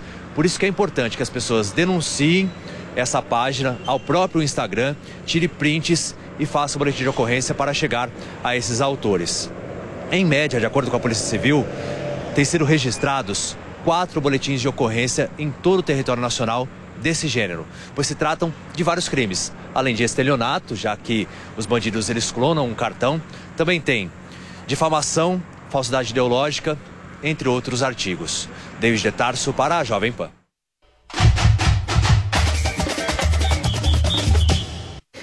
Após longo tempo longe da folia, o brasileiro ainda está comedido em relação ao carnaval deste ano. Pois é, acredite, segundo uma pesquisa, tem muita gente preferindo ficar em casa.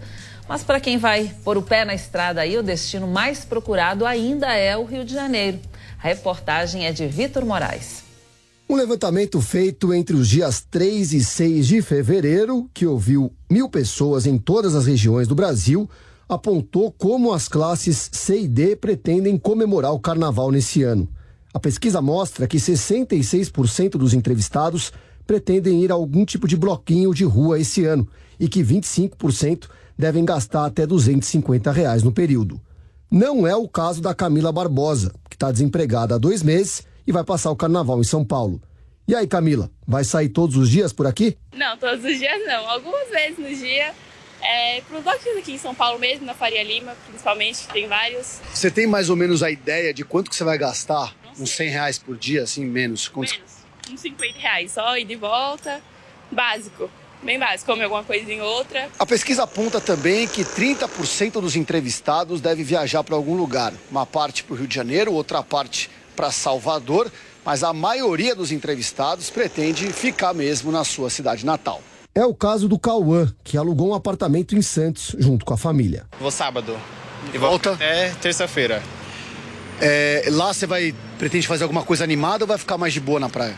Ficar na praia de boa, tranquilo, vendo o sol, o mar, curtindo. Quanto você acha, fazendo uma conta de padaria rápida, quanto você acha que você vai gastar por dia? Por dia? Ah, minha família gasta bastante, então a gente vai gastar uns 200 reais por dia. Por pessoa? Por pessoa. Não, por pessoa não. Por pessoa uns 150. Por pessoa uns 150? É, por aí. Dependendo, com comida eu acho que 150 todo dia. Quando perguntados sobre como pretendem pagar os gastos para as comemorações do carnaval, a maioria dos entrevistados disse que vai pagar no Pix, depois em dinheiro e em terceiro, à vista no débito.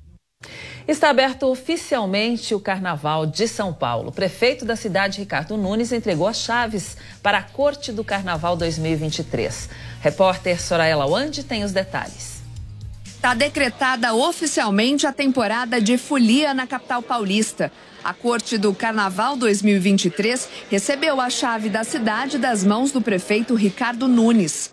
Isso é uma tradição aqui do nosso carnaval, é um simbolismo muito importante que simboliza o prefeito da cidade entregando a chave para o carnaval da cidade de São Paulo, para o samba, para uma cultura, para uma paixão né, do maior carna carnaval do nosso país, tanto lá no Sobódromo também como o carnaval de rua. E o meu sincero desejo a todos os carnavalescos, a todos vocês da corte, que façam um carnaval bonito para alegrar, alegrar o povo e nosso reconhecimento ao trabalho de vocês. Durante a cerimônia, o presidente da Liga Independente das Escolas de Samba de São Paulo, Sidney Carriolo, comemorou a venda de todos os ingressos de arquibancadas e camarotes pela primeira vez e comentou sobre os carros alegóricos que foram danificados pelo temporal que caiu na cidade.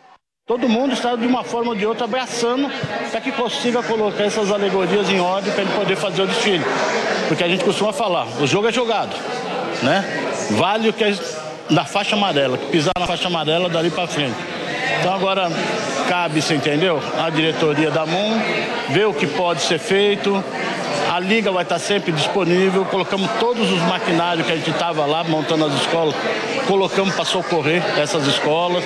Já se desmontou, tirou a parte avariada. Agora estão tentando recuperar para a gente colocar de volta. Nós temos até domingo para poder, se entender, resolver essa situação. As sete escolas de samba do Grupo Especial de São Paulo já desfilam na noite desta sexta-feira e outras sete na noite de sábado no Sambódromo do Anhembi. E a insegurança afasta crianças e adolescentes de parte do Carnaval Carioca. O destaque é de Rodrigo Viga. A Justiça do Rio de Janeiro proibiu a presença de menores de idade, crianças e adolescentes, em desfiles de escolas de samba de divisões de acesso aqui do Rio de Janeiro. O medo é a temida bala perdida. O novo local escolhido para ser palco dos desfiles é considerado perigoso. A juíza Mônica Fragoso Machado, da terceira vara da infância, da juventude, do idoso aqui da capital, decidiu por essa decisão que para muitos pode até parecer radical. Os desfiles antes aconteciam na estrada Intendente Magalhães. Agora serão na Avenida Hernani Cardoso, perto do Morro do Fubá, em Campinho, na periferia da capital. Ali, há permanentes conflitos e confrontos, mas recentemente uma verdadeira guerra entre traficantes e milicianos. Um ofício já foi encaminhado à empresa de turismo aqui do Rio de Janeiro, a Rio Tour, e também à Superliga, que organiza os desfiles das escolas de samba das séries Prata, Bronze e Grupo de Avaliação. Na Marquês de Sapucaí, onde começam os desfiles de acesso nesta sexta-feira, menores de idade estão proibidos de ficar na área de dispersão das escolas. No ano passado, uma menina de apenas 11 anos de idade, Raquel, foi esmagada por uma alegoria e acabou morrendo horas depois no hospital Souza Guiar, também na região central da capital do Rio. Rodrigo Viega. Sexta-feira de carnaval hoje, então já tem gente dando pontapé inicial aí na folia, mas olha, é preciso tomar cuidado com os excessos para não estragar a festa. Sobre esse assunto, a gente conversa agora com a nutricionista Luna Azevedo. Bom dia, Luna, seja bem-vinda. Bom dia, Cláudia. Prazer estar aqui com você. Vamos Prazer. falar desse assunto muito importante, né? Vamos falar sobre carnaval. Muito importante, né? Porque muita gente acaba abusando, é normal acontecer, mas é bom se cuidar. O carnaval é a festa mais popular do Brasil, é época de alegria, né? Em que as pessoas saem em busca de diversão e é justamente nesses momentos que algumas pessoas ficam mais propensas, né? Ao uso de álcool, de drogas em excesso. De que forma essas duas substâncias afetam o nosso organismo? Então, uma informação muito importante que eu acho que a maioria das pessoas não sabem é que o álcool ele tem um efeito é, diurético muito relevante. Então, o que, que acontece? Existe um composto chamado vasopressina. E quando a gente consome álcool, a gente tem é, exatamente uma inibição desse composto. E esse composto ele é antidiurético. Então, o que, que ele faz? Ele segura, ele retém a água para a célula, para o nosso corpo. O álcool tem um efeito exatamente nesse composto. Então, se você tem uma inibição da vasopressina, você acaba eliminando mais água. Por isso, a ressaca. A ressaca é um conjunto de fatores físicos é, onde a pessoa sente essa dor de cabeça relacionado a essa ressaca por conta da, da desidratação. Então, é, o consumo exacerbado do álcool, principalmente no carnaval, acompanhado de calor, suor, aglomeração, pode fazer com que as pessoas sintam esse efeito, baixando a pressão e a desidratação. Por isso que precisa consumir muita água nesses momentos. Pergunta do Diogo Schelp agora. Luna, é claro que o excesso de álcool faz mal em qualquer situação, mas eu acredito, suspeito que muita gente que pretende ir para o carnaval não vai querer seguir as orientações suas em relação a, a excesso de, de, álcool. Né? Nesse caso, para esses que não vão, né, que vão de fato enfiar o pé na jaca, o que, que você pode sugerir em termos de alimentação, além do consumo de água? E aí também queria saber se é, é interessante tomar uma água, intercalar água com bebida alcoólica e o que, que se pode é, é, seguir em termos de alimentação né, para que o álcool não impacte tanto? Perfeito. Então, essa é uma pergunta corriqueira, principalmente para mim, que trabalho em consultório. Todo mundo quer saber, Luna, dá dicas aí do carnaval. Então, a gente está sempre muito atento a esses detalhes. É, no bloco, o que, que eu sempre sugiro? Água, ok, a gente sabe que tem que beber. A maioria das pessoas pode não seguir muito bem. Então, como a gente está num período onde as pessoas estão, inclusive, mais nesses blocos na praia, tem acesso à água de coco. É barata, tem uma fonte de carboidrato adequada para esse, esses indivíduos, esses foliões, conseguirem consumir e ter até uma energia extra. A água de coco tem ainda uma potência do ponto de vista de nutrientes, por ter sódio, potássio, vai ajudar a recuperar esses eletrólitos perdidos no suor. Então, a gente sempre orienta, beba bastante água de coco, que eles vão encontrar nesses principais blocos. Ao longo do Brasil, a gente tem sempre água de coco farta. Açaí também é uma dica super legal, que também a gente tem aí de forma fácil no Brasil, porque ele vai repor também cálcio, ferro, ele tem antioxidante e ele ajuda também na questão da imunidade. Então eu sempre peço, olha, consome o açaí que vai estar ali perto de você, é fresco, é geladinho, consome água de coco e uma refeição pelo menos completa nesse dia do carnaval. Então nem que seja um almoço, que seja tarde ou um jantar, para que esse indivíduo consiga recuperar essa energia gasta e essa desidratação que ele vai ter por conta do álcool. Agora, ainda nessa linha aí, se o fulhão já sabe que passou da conta mesmo, exagerou na bebida e já está passando mal, é, qual a indicação médica nesse caso? Qual é a recomendação? Se ele estiver quase ali próximo, né, os seus parceiros, colegas perceberem que ele está é, próximo de uma coma alcoólica, ele tem que ir para o hospital, né, é, para fazer toda a parte de soro e reidratação desse paciente. É, mas, assim, se for uma situação onde o indivíduo vê que ele está mal, é, mas ainda em condições de se recuperar, tirar ele da confusão, claro, é, fazer com que ele consuma o máximo de líquidos é, possíveis e algum composto, algum alimento que seja fonte de carboidrato, tá? É, pode ser um chocolate, pode ser essa água de coco, pode ser o açaí. E uma dica que é bem legal, que eu estou orientando a todos os meus pacientes, é levar uma garrafa d'água é, com gengibre dentro. Pode ser gengibre em pó, pode ser rodelas de gengibre, rodelas também junto de laranja ou de limão. Por quê? O gengibre ele tem ação analgésica e anti-inflamatória. Então, se você começar a ficar enjoado, o excesso de álcool, ele vai reduzir a dor de cabeça e esses enjoos. Então, se você tiver com uma água batizada com gengibre, já vai te ajudar na hidratação e também nesses efeitos ruins do excesso do álcool. Diogo? Muito interessante a dica do gengibre, vai lançar tendências, doutora. É, em relação à alimentação ainda, é preciso evitar aliment, é, alimentos gordurosos, por exemplo, batata frita, é, né, torresmo, aquela coisa. É melhor comer algo mais leve? Isso ajuda? Sem dúvida, e eu explico por quê. Esses alimentos que têm mais gordura, é, eles vão sobrecarregar ainda mais o fígado. E o fígado ele já vai estar ali, coitado, bem sobrecarregado por conta da eliminação do álcool. O álcool ele tem uma passagem hepática para ser eliminado. Algumas pessoas eliminam com mais facilidade, outras não. Isso a gente vê que tem até fatores genéticos envolvidos. Por isso, algumas pessoas têm mais o efeito da ressaca do que outras. Por essa razão, nada que sobrecarregue ainda mais esse fígado. Então, nada de gorduras, frituras, até proteína em excesso que vai sobrecarregar o trabalho de digerir essa proteína e a gordura da proteína animal. Então, a gente sempre sugere proteínas mais magras, que a gente chama, ou um frango, ou um ovo, ou até não consumir a proteína, até muito passeio vegetariano, arroz, feijão, brócolis, legumes, salada e sempre uma fruta rica em vitamina C para manter a imunidade e hidratar esse paciente. Né? E aí a vitamina C tem um efeito anti-radical livre também, antioxidante, para recuperar toda essa energia gasta no bloco. Então, uma comida leve, tá? Sempre legumes, salada, arroz, feijão, pelo menos um prato principal para você ter energia, garantir energia para o dia inteiro. Muito bem, dicas anotadas. A gente espera que o folião preste atenção para não passar mal depois e aproveite a festa, né? Obrigada então aí, Luna, pelas suas dicas, pelas suas informações aqui para o folião. Um bom dia, uma ótima sexta-feira, um bom carnaval para você também. Para vocês também, bom dia. Diogo Shop também, a gente já se despede. Obrigada aí pela parceria. Bom dia, bom carnaval, Diogo. Bom carnaval a todos.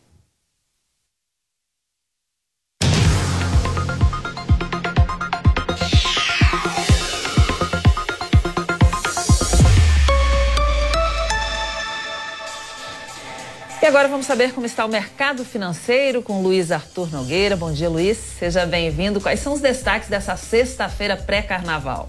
Olha, destaques negativos, viu, Cláudio Abarto? Tudo no vermelho no Brasil e no mundo.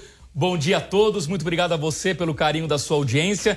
Está no ar o mercado financeiro, sempre com as principais informações da economia e do mundo das finanças. Nesta sexta-feira, véspera de carnaval, de perdas. Daqui a pouquinho a gente vai conferir como está o mercado financeiro. Lembrando que, para nós, investidores brasileiros, a B3 não terá pregão nem na segunda, nem na terça-feira, só voltando a funcionar na quarta-feira de cinzas, a uma da tarde. Então, hoje é um dia importante para quem investe em ações tomar decisões sobre se vale a pena manter essas ações durante tantos dias de pregão fechado aqui no Brasil. Porque na segunda e na terça o mundo vai estar funcionando normalmente. As bolsas estarão em funcionamento. Aqui não. Então, na verdade, se algo de ruim acontecer na segunda e na terça no mundo, vai se refletir apenas na quarta-feira como efeito cascata. E o inverso também é verdade. Se algo de bom acontecer no mundo, vai se refletir de forma acumulada na quarta-feira. Mas antes da gente conferir o mercado financeiro, eu queria, na verdade, destacar um número que não deu tempo ontem aqui no mercado financeiro da gente comentar, que é o PIB calculado pelo Banco Central, o chamado IBCBR, que mostrou um dado muito interessante. Vamos para o telão para a gente conferir aqui. Reparem que, segundo o Banco Central, nós vimos de quatro meses consecutivos de retração econômica. Em agosto, setembro, outubro e novembro. Em dezembro, veio uma boa notícia: um crescimento do PIB de 0,29%. Mas é claro que essa alta de dezembro não salvou o último trimestre, o que provavelmente nos indica que agora em março, quando o IBGE divulgar o dado oficial do quarto trimestre, provavelmente virá um número muito ruim ou até mesmo de encolhimento do PIB no último trimestre. Isso não é bom, por quê? Porque fica um efeito para o ano seguinte, que é agora 2023, de uma economia muito fraca. No próximo gráfico, a gente vai ver o acumulado em 12 meses, dá para perceber que a gente já teve meses mais positivos, por exemplo, aqui, ó, 5,05% em fevereiro. A economia foi perdendo ímpeto ao longo do segundo semestre do ano passado e estabilizou nesse patamar perto de 3%. Segundo o Banco Central, o PIB do Brasil no ano passado foi de 2,9%. 9%. E deve ser mais ou menos esse número que o IBGE vai divulgar para a economia brasileira como um todo agora no mês de março. Lembrando que o grande motor econômico do ano passado foi o setor de serviços, que se beneficiou pela reabertura econômica pós-pandemia e pela injeção de dinheiro através de programas sociais. Muito bem, ao longo desta semana a gente veio falando bastante aqui no programa Mercado Financeiro sobre a polêmica envolvendo o presidente Lula e o Banco Central. E ontem aconteceu uma reunião importante do Conselho Monetário Nacional que envolve o ministro da Fazenda, a ministra do Planejamento e o presidente do Banco Central para definir assuntos econômicos. Um deles que havia expectativa é se haveria algum debate sobre uma eventual mudança da meta de inflação, dado que o presidente da República, Luiz Inácio Lula da Silva, vinha reclamando dessa meta. Não foi o que aconteceu, a reunião não tratou disso, felizmente, e quem traz todos os detalhes para a gente é a repórter Berenice Leite. Conforme era esperado, a reunião do Conselho Monetário Nacional terminou nesta quinta-feira sem que o colegiado tenha aprovado medidas relativas à meta de inflação. Havia uma expectativa de que o governo poderia eventualmente propor a elevação da meta de 3,25% para 3,5%, em uma tentativa de criar espaço para a redução mais acelerada da taxa de juros.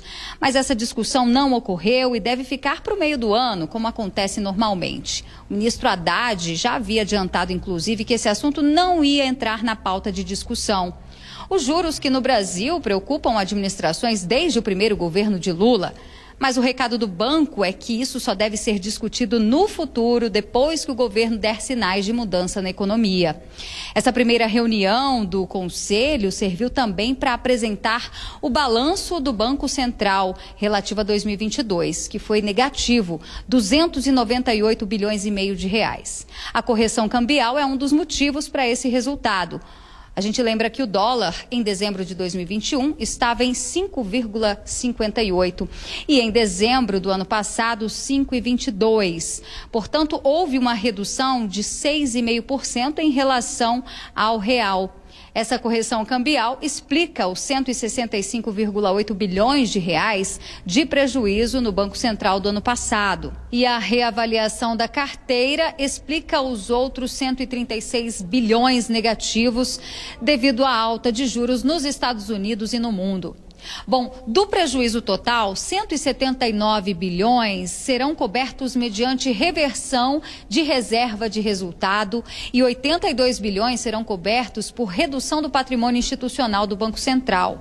Mas existe ainda um saldo remanescente do ano passado de 36 bilhões de reais que deve ser usado agora para cobrir também, já que no saldo do ano passado foi positivo e chegou aí a quase 72 bilhões ao Tesouro. De acordo ainda com o Banco Central, o resultado negativo de agora não tem uma magnitude tão alta em relação ao que já foi repassado para o Tesouro nos últimos anos. Lembrando que esse balanço foi aprovado por uma auditoria independente e sem ressalvas. De Brasília, Berenice Leite. Muito bem, importante essa reunião do Conselho Monetário Nacional, mas principalmente o fato de que não houve tentativa de alteração da meta de inflação.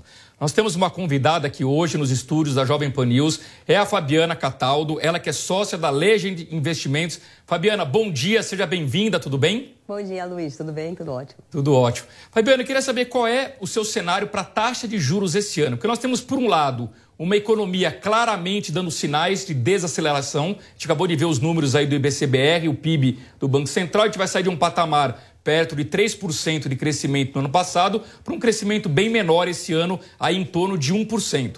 Por outro lado, as expectativas inflacionárias do mercado ainda estão muito altas. É, como é que você está imaginando que vai ser o papel do Banco Central esse ano em relação aos juros e quais são os fatores que devem influenciar essas decisões? Bem, é o tema, né? Juros, inflação. Será que o Banco Central vai ou não vai reduzir juros esse ano? É, eu começo falando um pouquinho sobre assim, os juros, o patamar que o juros está hoje é por conta de um descontrole inflacionário do passado. Então, hoje o juros está 13,75, mas lembrando que em 2021 a taxa estava 2, né? E em 2022 ela atingiu 13,75. É, e, e, será que esse ano a gente, né, o Banco Central vai conseguir reduzir juros? Vai depender um pouquinho, vai depender um pouquinho não, vai depender bastante desse novo arcabouço fiscal que o governo vai precisar apresentar. Tá? Então, logicamente, se ele trouxer credibilidade para o mercado, né, se, se tiver uma sustentabilidade da dívida pública, acredito que o Banco Central vai se sentir confortável em reduzir a taxa de juros, porque o papel principal do Banco Central é justamente o controle inflacionário. Né? Hoje, os números mostram que a inflação está mais controlada. Só que, para frente, hum, tem, um, tem, um, tem uma ligeira apontamento que a inflação ainda está alta. Tá? Então, se a gente pensar que o Banco Central ele precisa ter esse controle da inflação, né? E eu até vou até comentar um, um, uma frase interessante que eu escutei essa semana de um evento econômico onde um banqueiro colocou, ele fez um comparativo, né, com, com relação ao Brasil e, e a inflação. Ele falou que o Brasil ele é um alcoólatra em, é, em recuperação, né, com relação à inflação. E é basicamente isso mesmo. Então, assim, a gente já teve no histórico do Brasil picos inflacionários. Então, não dá para chamá-lo para uma, uma degustação de vinho. Então, esse, esse, essa preocupação que o Banco Central tem com relação ao teto de gastos, com essa, com essa sustentabilidade da dívida pública, faz todo sentido. E eu acho que isso tendo controle, né, mostrando é, uma, um arcabouço fiscal é, que passe credibilidade, eu acredito que o Banco Central ele vai se sentir confortável em reduzir juros sim. Muito bem, daqui a pouquinho eu vou perguntar para a Fabiana como é que a gente ganha dinheiro com juros altos. Será que é tão fácil assim investir? E para aqueles investidores que estão mais é, propensos a correr risco, se vale a pena comprar ações. Afinal de contas, a Bolsa Brasileira está barata ou não está barata? Mas eu queria agora conferir o mercado financeiro. Para isso, nós preparamos algumas telas aqui que vamos usar aqui no telão para a gente poder conferir como é que está essa abertura. Eu já antecipei na abertura do programa que a sexta-feira está tenebrosa, tudo caindo no Brasil e no mundo. Vamos para o telão aqui então, conferir o mercado brasileiro. Ó, índice Bovespa, queda de 0,71% aos 109.161 pontos. Neste momento, no acumulado do ano, desde 1 de janeiro, a Bolsa Brasileira está no negativo, está no vermelho, ou seja, as pessoas estão perdendo dinheiro, quem investiu em ações. No próximo gráfico, a gente vai ver que isso não é uma exclusividade do Brasil, de forma alguma, está tudo no vermelho hoje. Frankfurt 0,74%, Londres 0,34%, Paris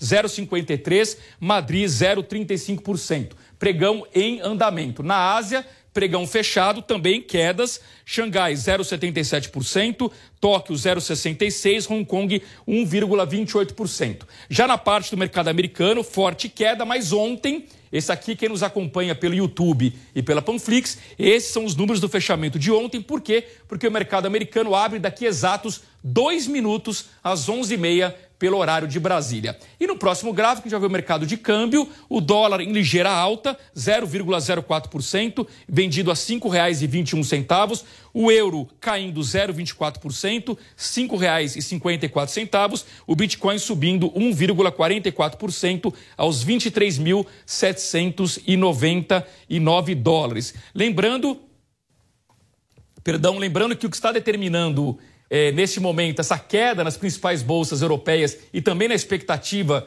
do índice futuro americano, que está apontando para uma queda hoje no mercado americano, é o fato de que há um risco, um temor de juros muito altos por lá e, consequentemente, um risco inflacionário, inflacionário que, evidentemente, não é positivo.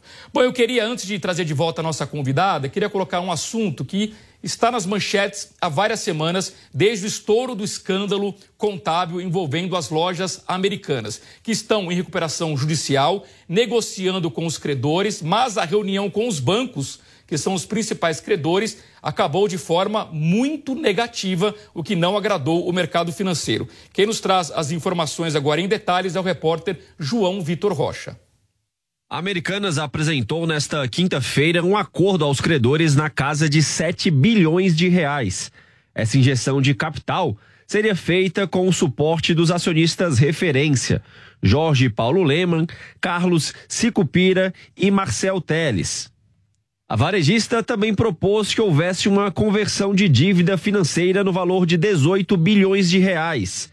Essa quantia seria transformada em ações e dívidas subordinadas, aquelas que são as últimas a serem pagas em casos de falência. Por fim, a empresa também propôs a recompra de dívidas que somam 12 bilhões de reais. Neste processo, a instituição paga o saldo devedor em outro banco. Em nota, a Americanas informou que não chegou a um acordo com os credores, mas que espera manter um diálogo construtivo para conseguir encontrar uma solução e manter as suas atividades. Após um pente fino nas contas da Americanas durante o processo de recuperação judicial, a dívida total do grupo ficou estabelecida em 47,9 bilhões de reais. Também nesta quinta-feira, o ministro Alexandre de Moraes concedeu uma liminar Americanas após o pedido do Bradesco para ter acesso à troca de documentos e e-mails de executivos atuais e antigos da varejista. O ministro do STF entendeu que a apreensão destas mensagens coloca em risco o sigilo da comunicação entre empresa e seus advogados. No despacho, Moraes afirmou que uma eventual apuração de irregularidade contábil e mesmo de gestão não pode afastar, sem fundamentos de extrapolamento do exercício da advocacia, o sigilo imposto às conversas, havidas por qualquer meio entre advogado e seu representado. O Bradesco é um dos principais credores do Grupo Americanas, com 4,8 bilhões a receber. Muito bem, então vamos trazer de volta a nossa convidada aqui, a Fabiana Cataldo, que é sócia da Legend Investimentos. Fabiana, queria começar com aquele investidor mais cauteloso, mais conservador, que quer aproveitar juros altos. Quais são as recomendações para de fato se investir com segurança e com rentabilidade alta hoje aqui no Brasil? Oi, Luiz. Bem, já respondeu, né? Para o investidor conservador que busca renda, os juros do Brasil tá uma maravilha, né? 13,75 tá excelente, você consegue ter um risco soberano e com taxas bem altas hoje no Brasil. Mas vale mais a pena título público, é, fundos de renda fixa, é, eventualmente papéis de dívida privada ou de repente até diversificar um pouquinho em cada coisa? A diversificação é sempre saudável para qualquer perfil de investidor, né? Apesar de um lado a gente estar uma taxa de juros super alta, que é excelente para o investidor que busca renda, você tem um pouco de cobertor curto, né? Porque lembrando que a taxa de juros alta, ela contrai um pouco mais a economia do país, né? Ela contrai a economia do país. Isso, obviamente, uma das causas pode ser uma inadimplência, o que poderia também afetar o investidor. Tá? Então, acredito que essa diversificação, escolher bons nomes, estar confortável com o próprio investimento dele, que esteja em linha com o objetivo, é a melhor, é a melhor solução. Boa. E para aquele investidor mais arrojado, que está disposto a correr risco, a grande pergunta é: a Bolsa Brasileira está barata mesmo ou não é bem assim? Sim, a Bolsa Brasileira está barata, mas renda fixa e bolsa, eles se conversam, né? E geralmente é isso. Taxa de juros altas, né? Você tem uma retração da economia, você tem rendimentos das empresas menores e isso afeta diretamente a bolsa. Então, a bolsa fica menos atrativa e a bolsa cai. Né? Obviamente, uma taxa de juros mais baixa acontece justamente o inverso, né? Um estímulo na economia, você tem maiores resultados e a bolsa tende a subir.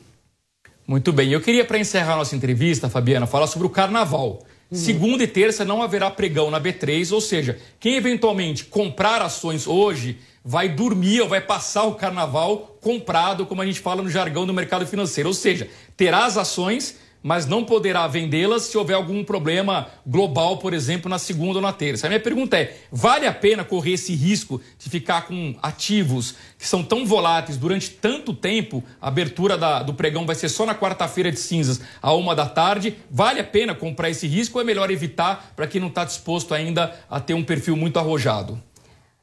Bem, Luiz, eu acho que aí está um, tá um tema interessante, porque se o investidor realmente ele possui esse perfil de bolsa, faça exatamente isso.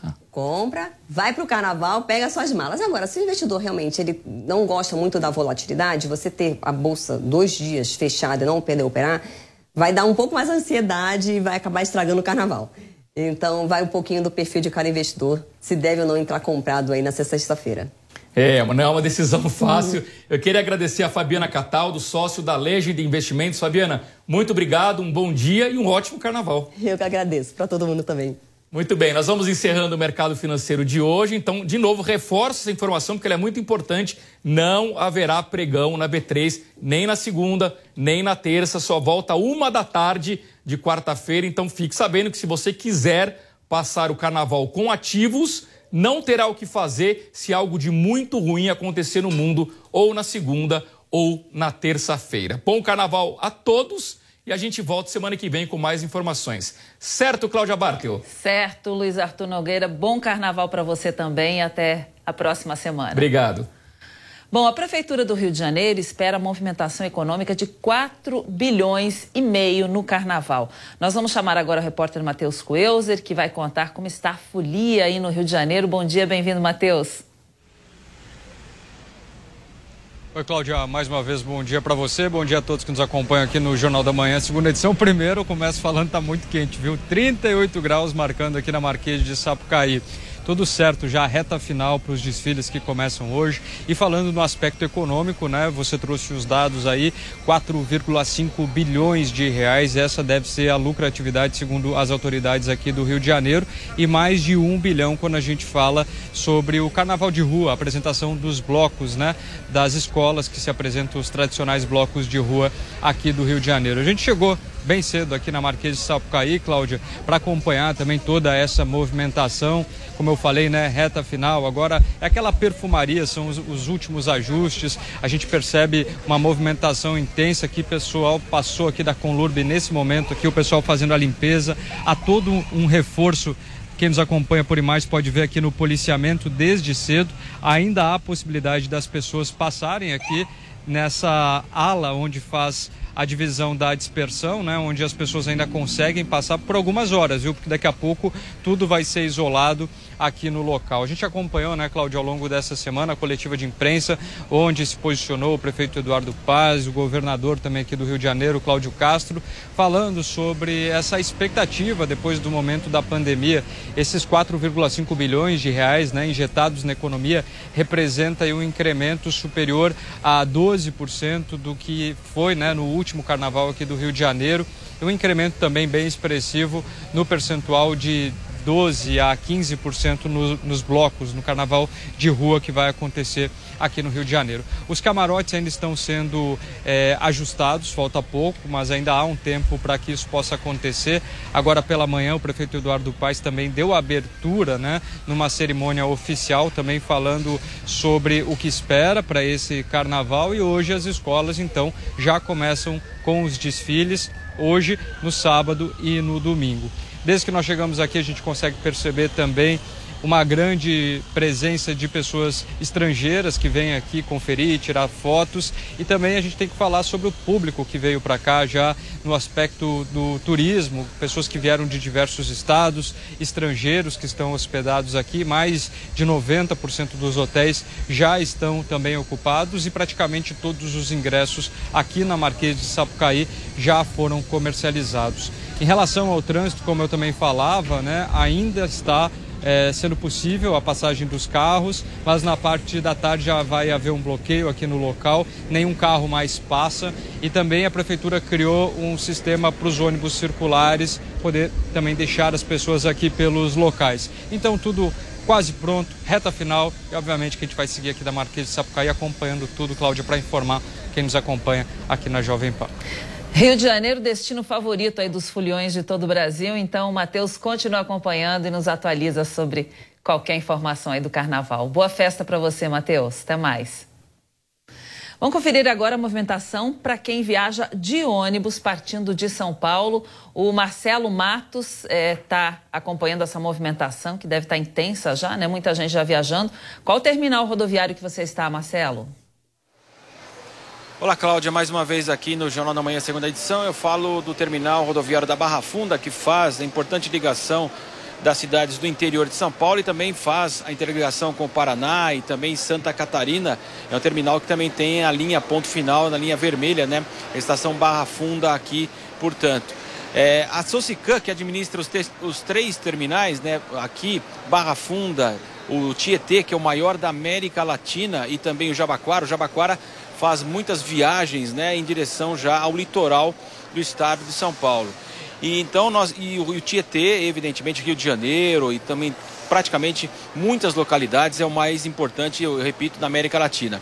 A expectativa é que somente entre sexta e sábado, nesses três terminais, nós tenhamos aí 190 mil pessoas que vão passar só na sexta para sábado, nesse início praticamente aí do carnaval. Os destinos mais procurados, o Rio de Janeiro, Curitiba, Florianópolis, também Angra dos Reis, o sul de Minas e o interior de São Paulo. 900 carros extras vão ser colocados. Eu vou pedir para o Ale Souza mostrar toda a movimentação aqui neste momento. Ainda pode ser considerada tranquila a movimentação ah, aqui na Barra Funda. A expectativa, claro, uma movimentação muito maior no período da tarde e principalmente noite até madrugada com as viagens. A expectativa, então, da movimentação nos três terminais aqui de São Paulo, 700 mil pessoas. Tudo é, de fato, superlativo aqui em São Paulo, tudo que envolve o carnaval. Para que você tenha uma ideia, a expectativa da Artesp, que é a agência reguladora do transporte aqui do estado de São Paulo, é de que pelas rodovias paulistas aí, nós teremos que cruzam São Paulo uma movimentação de pelo menos 5 milhões de veículos. Então, claro que depois de tantas restrições né, que nós tivemos nos últimos carnavais, esse carnaval sem restrição, com certeza as pessoas vão viajar, as pessoas vão passar por, pelos terminais, pelas rodovias, né? Quer dizer, eu imagino que Unidos do Congestionamento estará representado hoje, Unidos dos Congestionamentos nas estradas. Esse bloco com certeza estará presente no final da tarde, início de noite, em razão da grande movimentação para o litoral e também para as cidades do interior. E bem como São Paulo também, que atrai muita gente no seu carnaval, os desfiles do Sambódromo, que nós estávamos há pouco tempo, e também o carnaval de rua, cada vez mais importante também também. São Paulo recebe muitos turistas também, uma data extremamente importante no ano aqui financeiro de São Paulo. Cláudia. Essa, Marcelo, Unidos do Congestionamento, é a maior turma. É, vai ser essa, provavelmente. Obrigada, hein, Marcelo. Bom trabalho aí aí para você. A gente vai agora para a Europa porque para conversar sobre os líderes aí que se reúnem de hoje a domingo para a Conferência de Segurança de Munique e a invasão russa à Ucrânia, que completa um ano na sexta-feira que vem, deve ser o destaque desse encontro. Nós vamos agora para a Europa conversar com Luca Bassani, que está é, acompanhando essa movimentação por lá também. Bem-vindo, Luca. Um bom dia para você. Luca, está prevista a participação do presidente ucraniano Volodymyr Zelensky. Bom dia, Cláudia, a todos que nos acompanham. Exato, o Zelensky participará pelo, pelas plataformas de vídeo, né, através é, da internet, já que continua na Ucrânia. Neste Dessa conferência que acontece todos os anos, nós teremos cerca de 40 chefes de Estado e governo, além, é claro, de vários especialistas de segurança e diplomatas de mais de 100 países. O ano passado, nessa mesma época, quando a conferência aconteceu, a vice-presidente dos Estados Unidos, Kamala Harris, já chamava atenção pela possibilidade da invasão da Rússia na Ucrânia, algo que não foi muito é, escutado naquele momento, mas se provou verdadeiro. Hoje, o assunto principal é a guerra da Ucrânia, também as possíveis é, possíveis ímpetos expansionistas da China na ilha de Taiwan, além de vermos que a, é a primeira vez em 20 anos que a Rússia não é convidada para essa conferência e o Irã também não, por conta de todos os problemas relacionados à quebra dos direitos humanos nos protestos que aconteceram o ano passado. A gente vê que é, a presença não só do chanceler alemão Olaf Scholz, que é o anfitrião do evento, mas também o secretário de Estado dos Estados Unidos, Anthony Blinken, a vice-presidente Kamala Harris, o presidente francês Macron e também o presidente, é, o primeiro-ministro do Reino Unido, Rishi Sunak. Os primeiros ministros da Finlândia e também da Suécia estarão aqui e farão pressão sobre a Turquia para que possam é, entrar de forma mais rápida na OTAN. Grande parte dos assuntos será relacionada a fortalecer a segurança na Europa e também garantir as armas necessárias para a Ucrânia, já que muitas foram prometidas e poucas chegaram até o território neste momento. Agora, Luca, mudando aí de assunto, centenas de voos parece que foram cancelados aí na Alemanha né, devido a uma greve dos funcionários do aeroporto? Exato, são mais de 2 mil voos que foram atrasados ou cancelados nas duas principais cidades é, com aeroportos aqui na Alemanha, tanto Munique quanto Frankfurt, nós vemos que cerca de 300 mil pessoas serão afetadas por conta disso, além da lotação dos trens que acabam sendo uma opção, uma alternativa àqueles que tiveram os atrasos. Os protestos acontecem é, pelo, pela necessidade, ou pelo menos a vontade de parte das forças sindicais de aumentar os salários desse setor, já que foi muito afetado pela inflação que continua galopante na Europa e também as más condições de trabalho na aviação civil europeia. A gente vê que o governo está irredutível em alguns, alguns setores, principalmente os mais liberais, dentro da coalizão de Olaf Scholz, porque eles alegam que não há dinheiro de, eh, sobrando em caixa para que possa fe ser feito qualquer reajuste nesse momento. Portanto, essa greve atrapalhará a vida de muitas pessoas por aqui, ao mesmo tempo que vemos que não há um comprometimento da parte do governo para atender as demandas da, dos trabalhadores.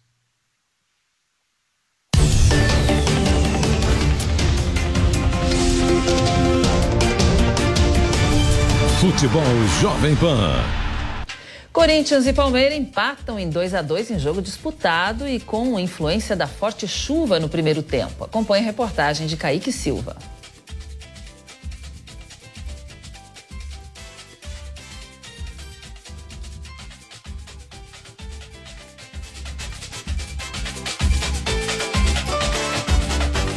A gente vai chamar então o Zé Manuel de Barros, que vai comentar os principais destaques do esporte desta sexta-feira.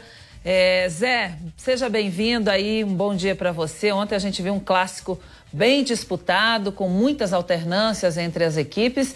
Esse foi o melhor jogo do campeonato e no fim o resultado foi justo, né? Foi Eu justo. acredito que sim, Cláudia. Bom dia, bom dia, meus amigos. Enquanto a gente estava vendo aí o- os gols, né? O Roger Guedes lá no comecinho da partida fez 1 a 0 para o Corinthians. O Palmeiras retomou as rédeas do jogo e com dois gols do Rony virou para 2 a 1 mas depois teve o gol do Gil. O Gil que teve colocado na conta dele os dois gols do Rony. No primeiro, o Rony entrou na velocidade, né? Antecipou ao zagueiro do Corinthians. é, aí tá vendo o gol do Gil, né? O Rony fez dois gols é, em cima, exatamente do Gil, mas depois o próprio zagueiro corintiano meio que compensou, né? Fazendo o gol de empate. 2 a 2 e acredito que foi sim o melhor jogo do Campeonato Paulista, apesar da forte chuva no primeiro tempo. Inclusive, o Corinthians apresentou uma novidade que foi o Juliano jogando um pouco mais atrás como segundo homem do meio, ao lado do Rony. Eh, o Corinthians surpreendeu com essa escalação, né? Mas funcionou direitinho. Eh, tivemos alternâncias em quem dominava a, a partida na Arena Corinthians. Aí está vendo, ó, mais uma vez, o, o gol do Roger Guedes, assistência do Renato Augusto. Renato Augusto foi de novo o melhor jogador da equipe corintiana. Roger Guedes foi bem. Quem destoou ali na frente foi o Yuri Alberto. E o Gil, aliás, a defesa do Corinthians tem falhado bastante ultimamente. Balbuena não está numa boa fase. O Gil tem falhado bastante. Repito, o gol que ele fez, o gol de empate, meio que livrou a cara do Gil na partida de ontem, aí de voleio. Você está revendo aí, ele de pé direito vencendo o goleiro Everton. Do lado do Palmeiras, grande atuação do Everton, o goleiro, né? Quer dizer que o Corinthians esteve lá, buscou, quase marcou também. Foi uma grande atuação do Everton. O Rafael Veiga também fez um grande jogo. E, claro, destaque para quem fez dois gols, né? O Rony foi um dos principais destaques do Palmeiras na partida de ontem. Mas gostei muito do jogo, viu, Cláudia? É, Zé, e o que que você achou da postura dos dois treinadores? O Abel foi criticado pelas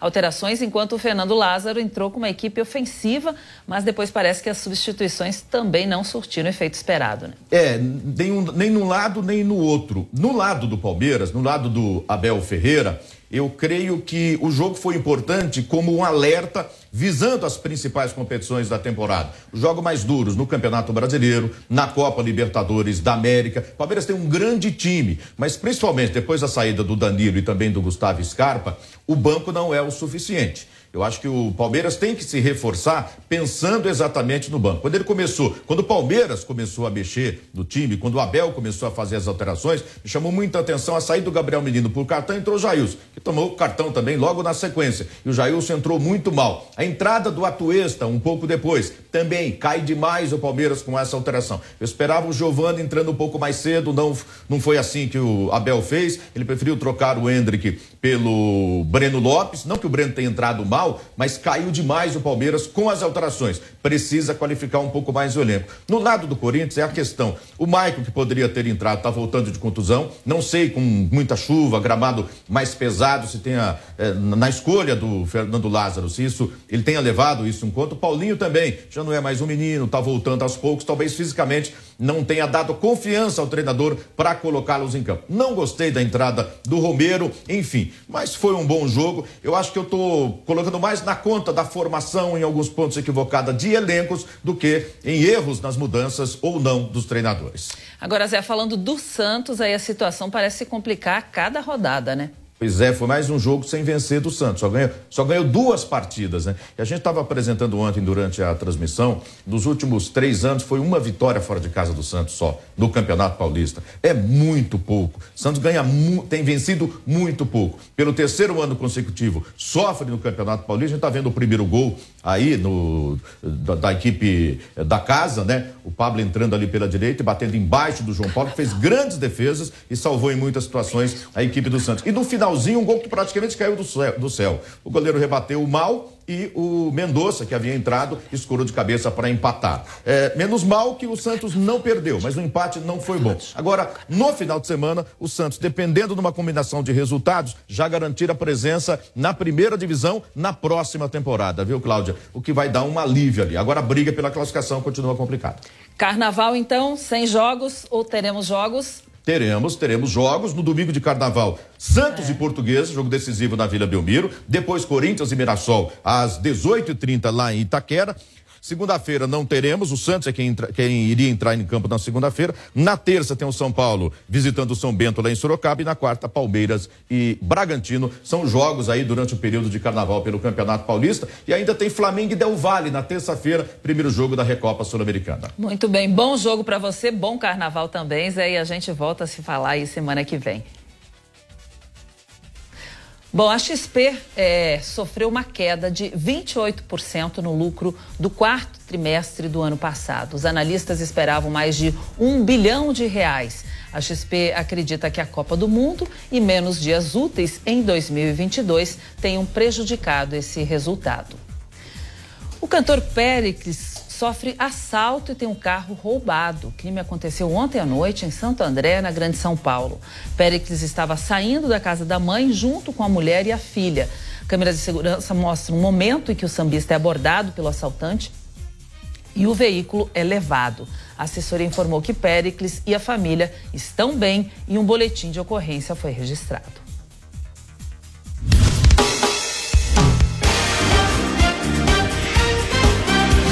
Agenda Cultural. Agora é hora da gente saber, dar aquela relaxadinha e saber quais serão as atrações culturais deste final de semana com a Camila Pavão. Tão difícil quanto vencer o carnaval é conseguir manter o título por mais de um ano consecutivo. E é este o desafio da Mancha Verde, campeã de 2022. A escola é jovem, foi fundada em 1995, mas a sementinha do samba na torcida organizada do Palmeiras foi plantada antes dessa data, em 1988, quando um dos fundadores da Mancha, Cléo Sóstenes, conseguiu que a torcida desfilasse Bom, você viu aí, não era a reportagem certa, Camila Yunes falando de carnaval, mas agora sim vamos ver agenda cultural com a Camila Pavão. Este final de semana dará início aos desfiles das escolas de samba do Grupo de Acesso e Grupo Especial no Sambódromo do Anhembi, em São Paulo, e na Marquês de Sapucaí, do Rio de Janeiro.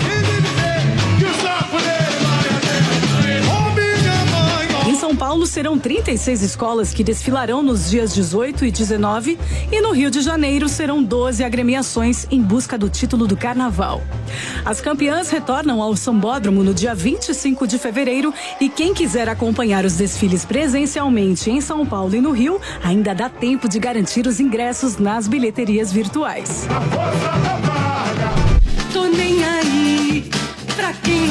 Neste sábado, a capital paulistana também recebe os bloquinhos de rua e as crianças não ficarão de fora. Para quem está na freguesia do Ó, terá o bloco Urubozinho. Tradicional cortejo da região que é voltado para crianças de todas as idades. Já quem mora na Zona Sul poderá levar a família no bloquinho Gente Miúda. Criado em 2016, já é um dos maiores voltado ao público infantil. A ideia é resgatar canções e personagens lúdicos que fizeram parte de suas infâncias e mesclar com ritmos brasileiros de carnaval. Eu sei que pode comprar, mas a vitamina boa é o leite da mamãe. Já no domingo terá o bloco do berço elétrico, que é o primeiro pensado para a turminha da primeira infância, que conta com uma infraestrutura ideal para receber os pequenos foliões e toda a família com espaços e cuidados indispensáveis para a turminha da fralda e da mamadeira. Esse bloquinho sairá neste domingo às 10 horas da manhã e essas opções mostram que é possível curtir a folia com a criançada.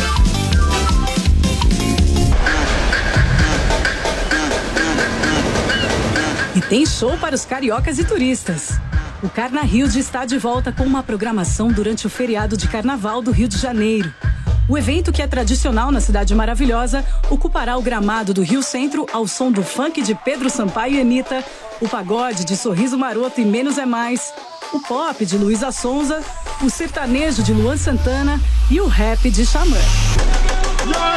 O evento acontece nos dias 18, 19 e 20 de fevereiro e ainda tem ingressos disponíveis nas bilheterias virtuais.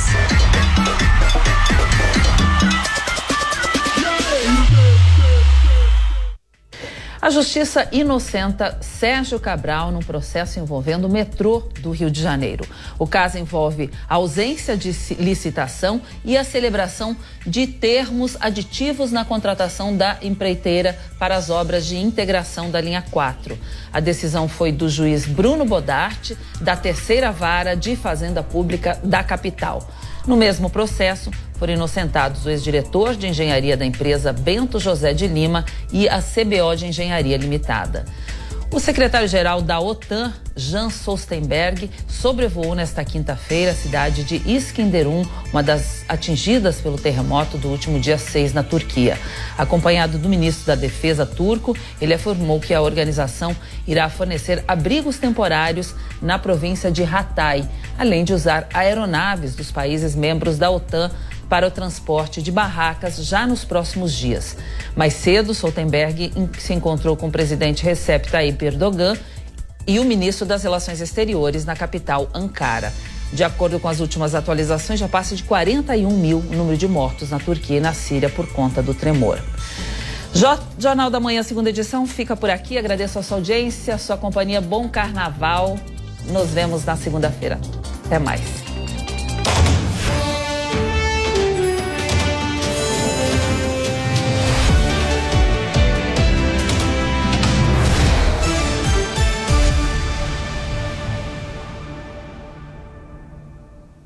A opinião dos nossos comentaristas não reflete necessariamente a opinião do Grupo Jovem Pan de Comunicação. Realização Jovem Pan News.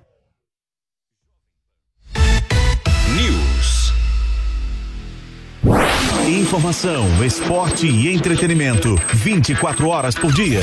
Assista a Jovem Pan News na sua TV por assinatura. Pelo canal 576 na NET. Claro TV, Sky e DirecTV Go. Pelo canal 581 na Vivo TV ou pela Oi Play. E acompanhe também nas parabólicas. Fique bem informado na Jovem Pan News. Jovem Pan News. Jovem Pan. A notícia que você quer saber. A notícia que você precisa saber. 24 horas com você. No seu rádio e na internet. Jovem Pan. Todo dia você confere o melhor do humor, a música que você curte e informação com quem tem opinião de verdade. Mas nem sempre dá para escutar o programa que você quer no horário que passa, não é? Yes. Então acesse jovempan.com.br barra podcasts ou seu aplicativo preferido e leve a Jovem Pan onde for. A Jovem Pan tem um podcast certo para você. Notícias, esportes, entretenimento, tudo feito para você ouvir onde e quando quiser. Jornal da Manhã. Começando o Jornal da Manhã para todo o Brasil. Pânico. Paniqueira no ar, meus bebês, diretamente dos estúdios faraônicos da Panflix. Futebol. Aí vem Adriano, limpou, vai bater, marcou! Agora toda a programação da Jovem Pan está em um só lugar. Panflix, a TV da Jovem Pan, de graça na internet. Baixe grátis na App Store ou no Google Play. Panflix, assista onde estiver, na hora que quiser.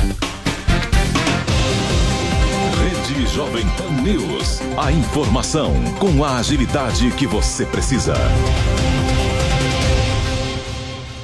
Esta, esta, esta é a Jovem Pan News. Futebol na Jovem Pan. Um show de informação e opinião. Aqui, a mais vibrante transmissão com a palavra de quem faz o jogo e a emoção da bola rolando. Entre em campo na sintonia do melhor time de esportes do rádio brasileiro.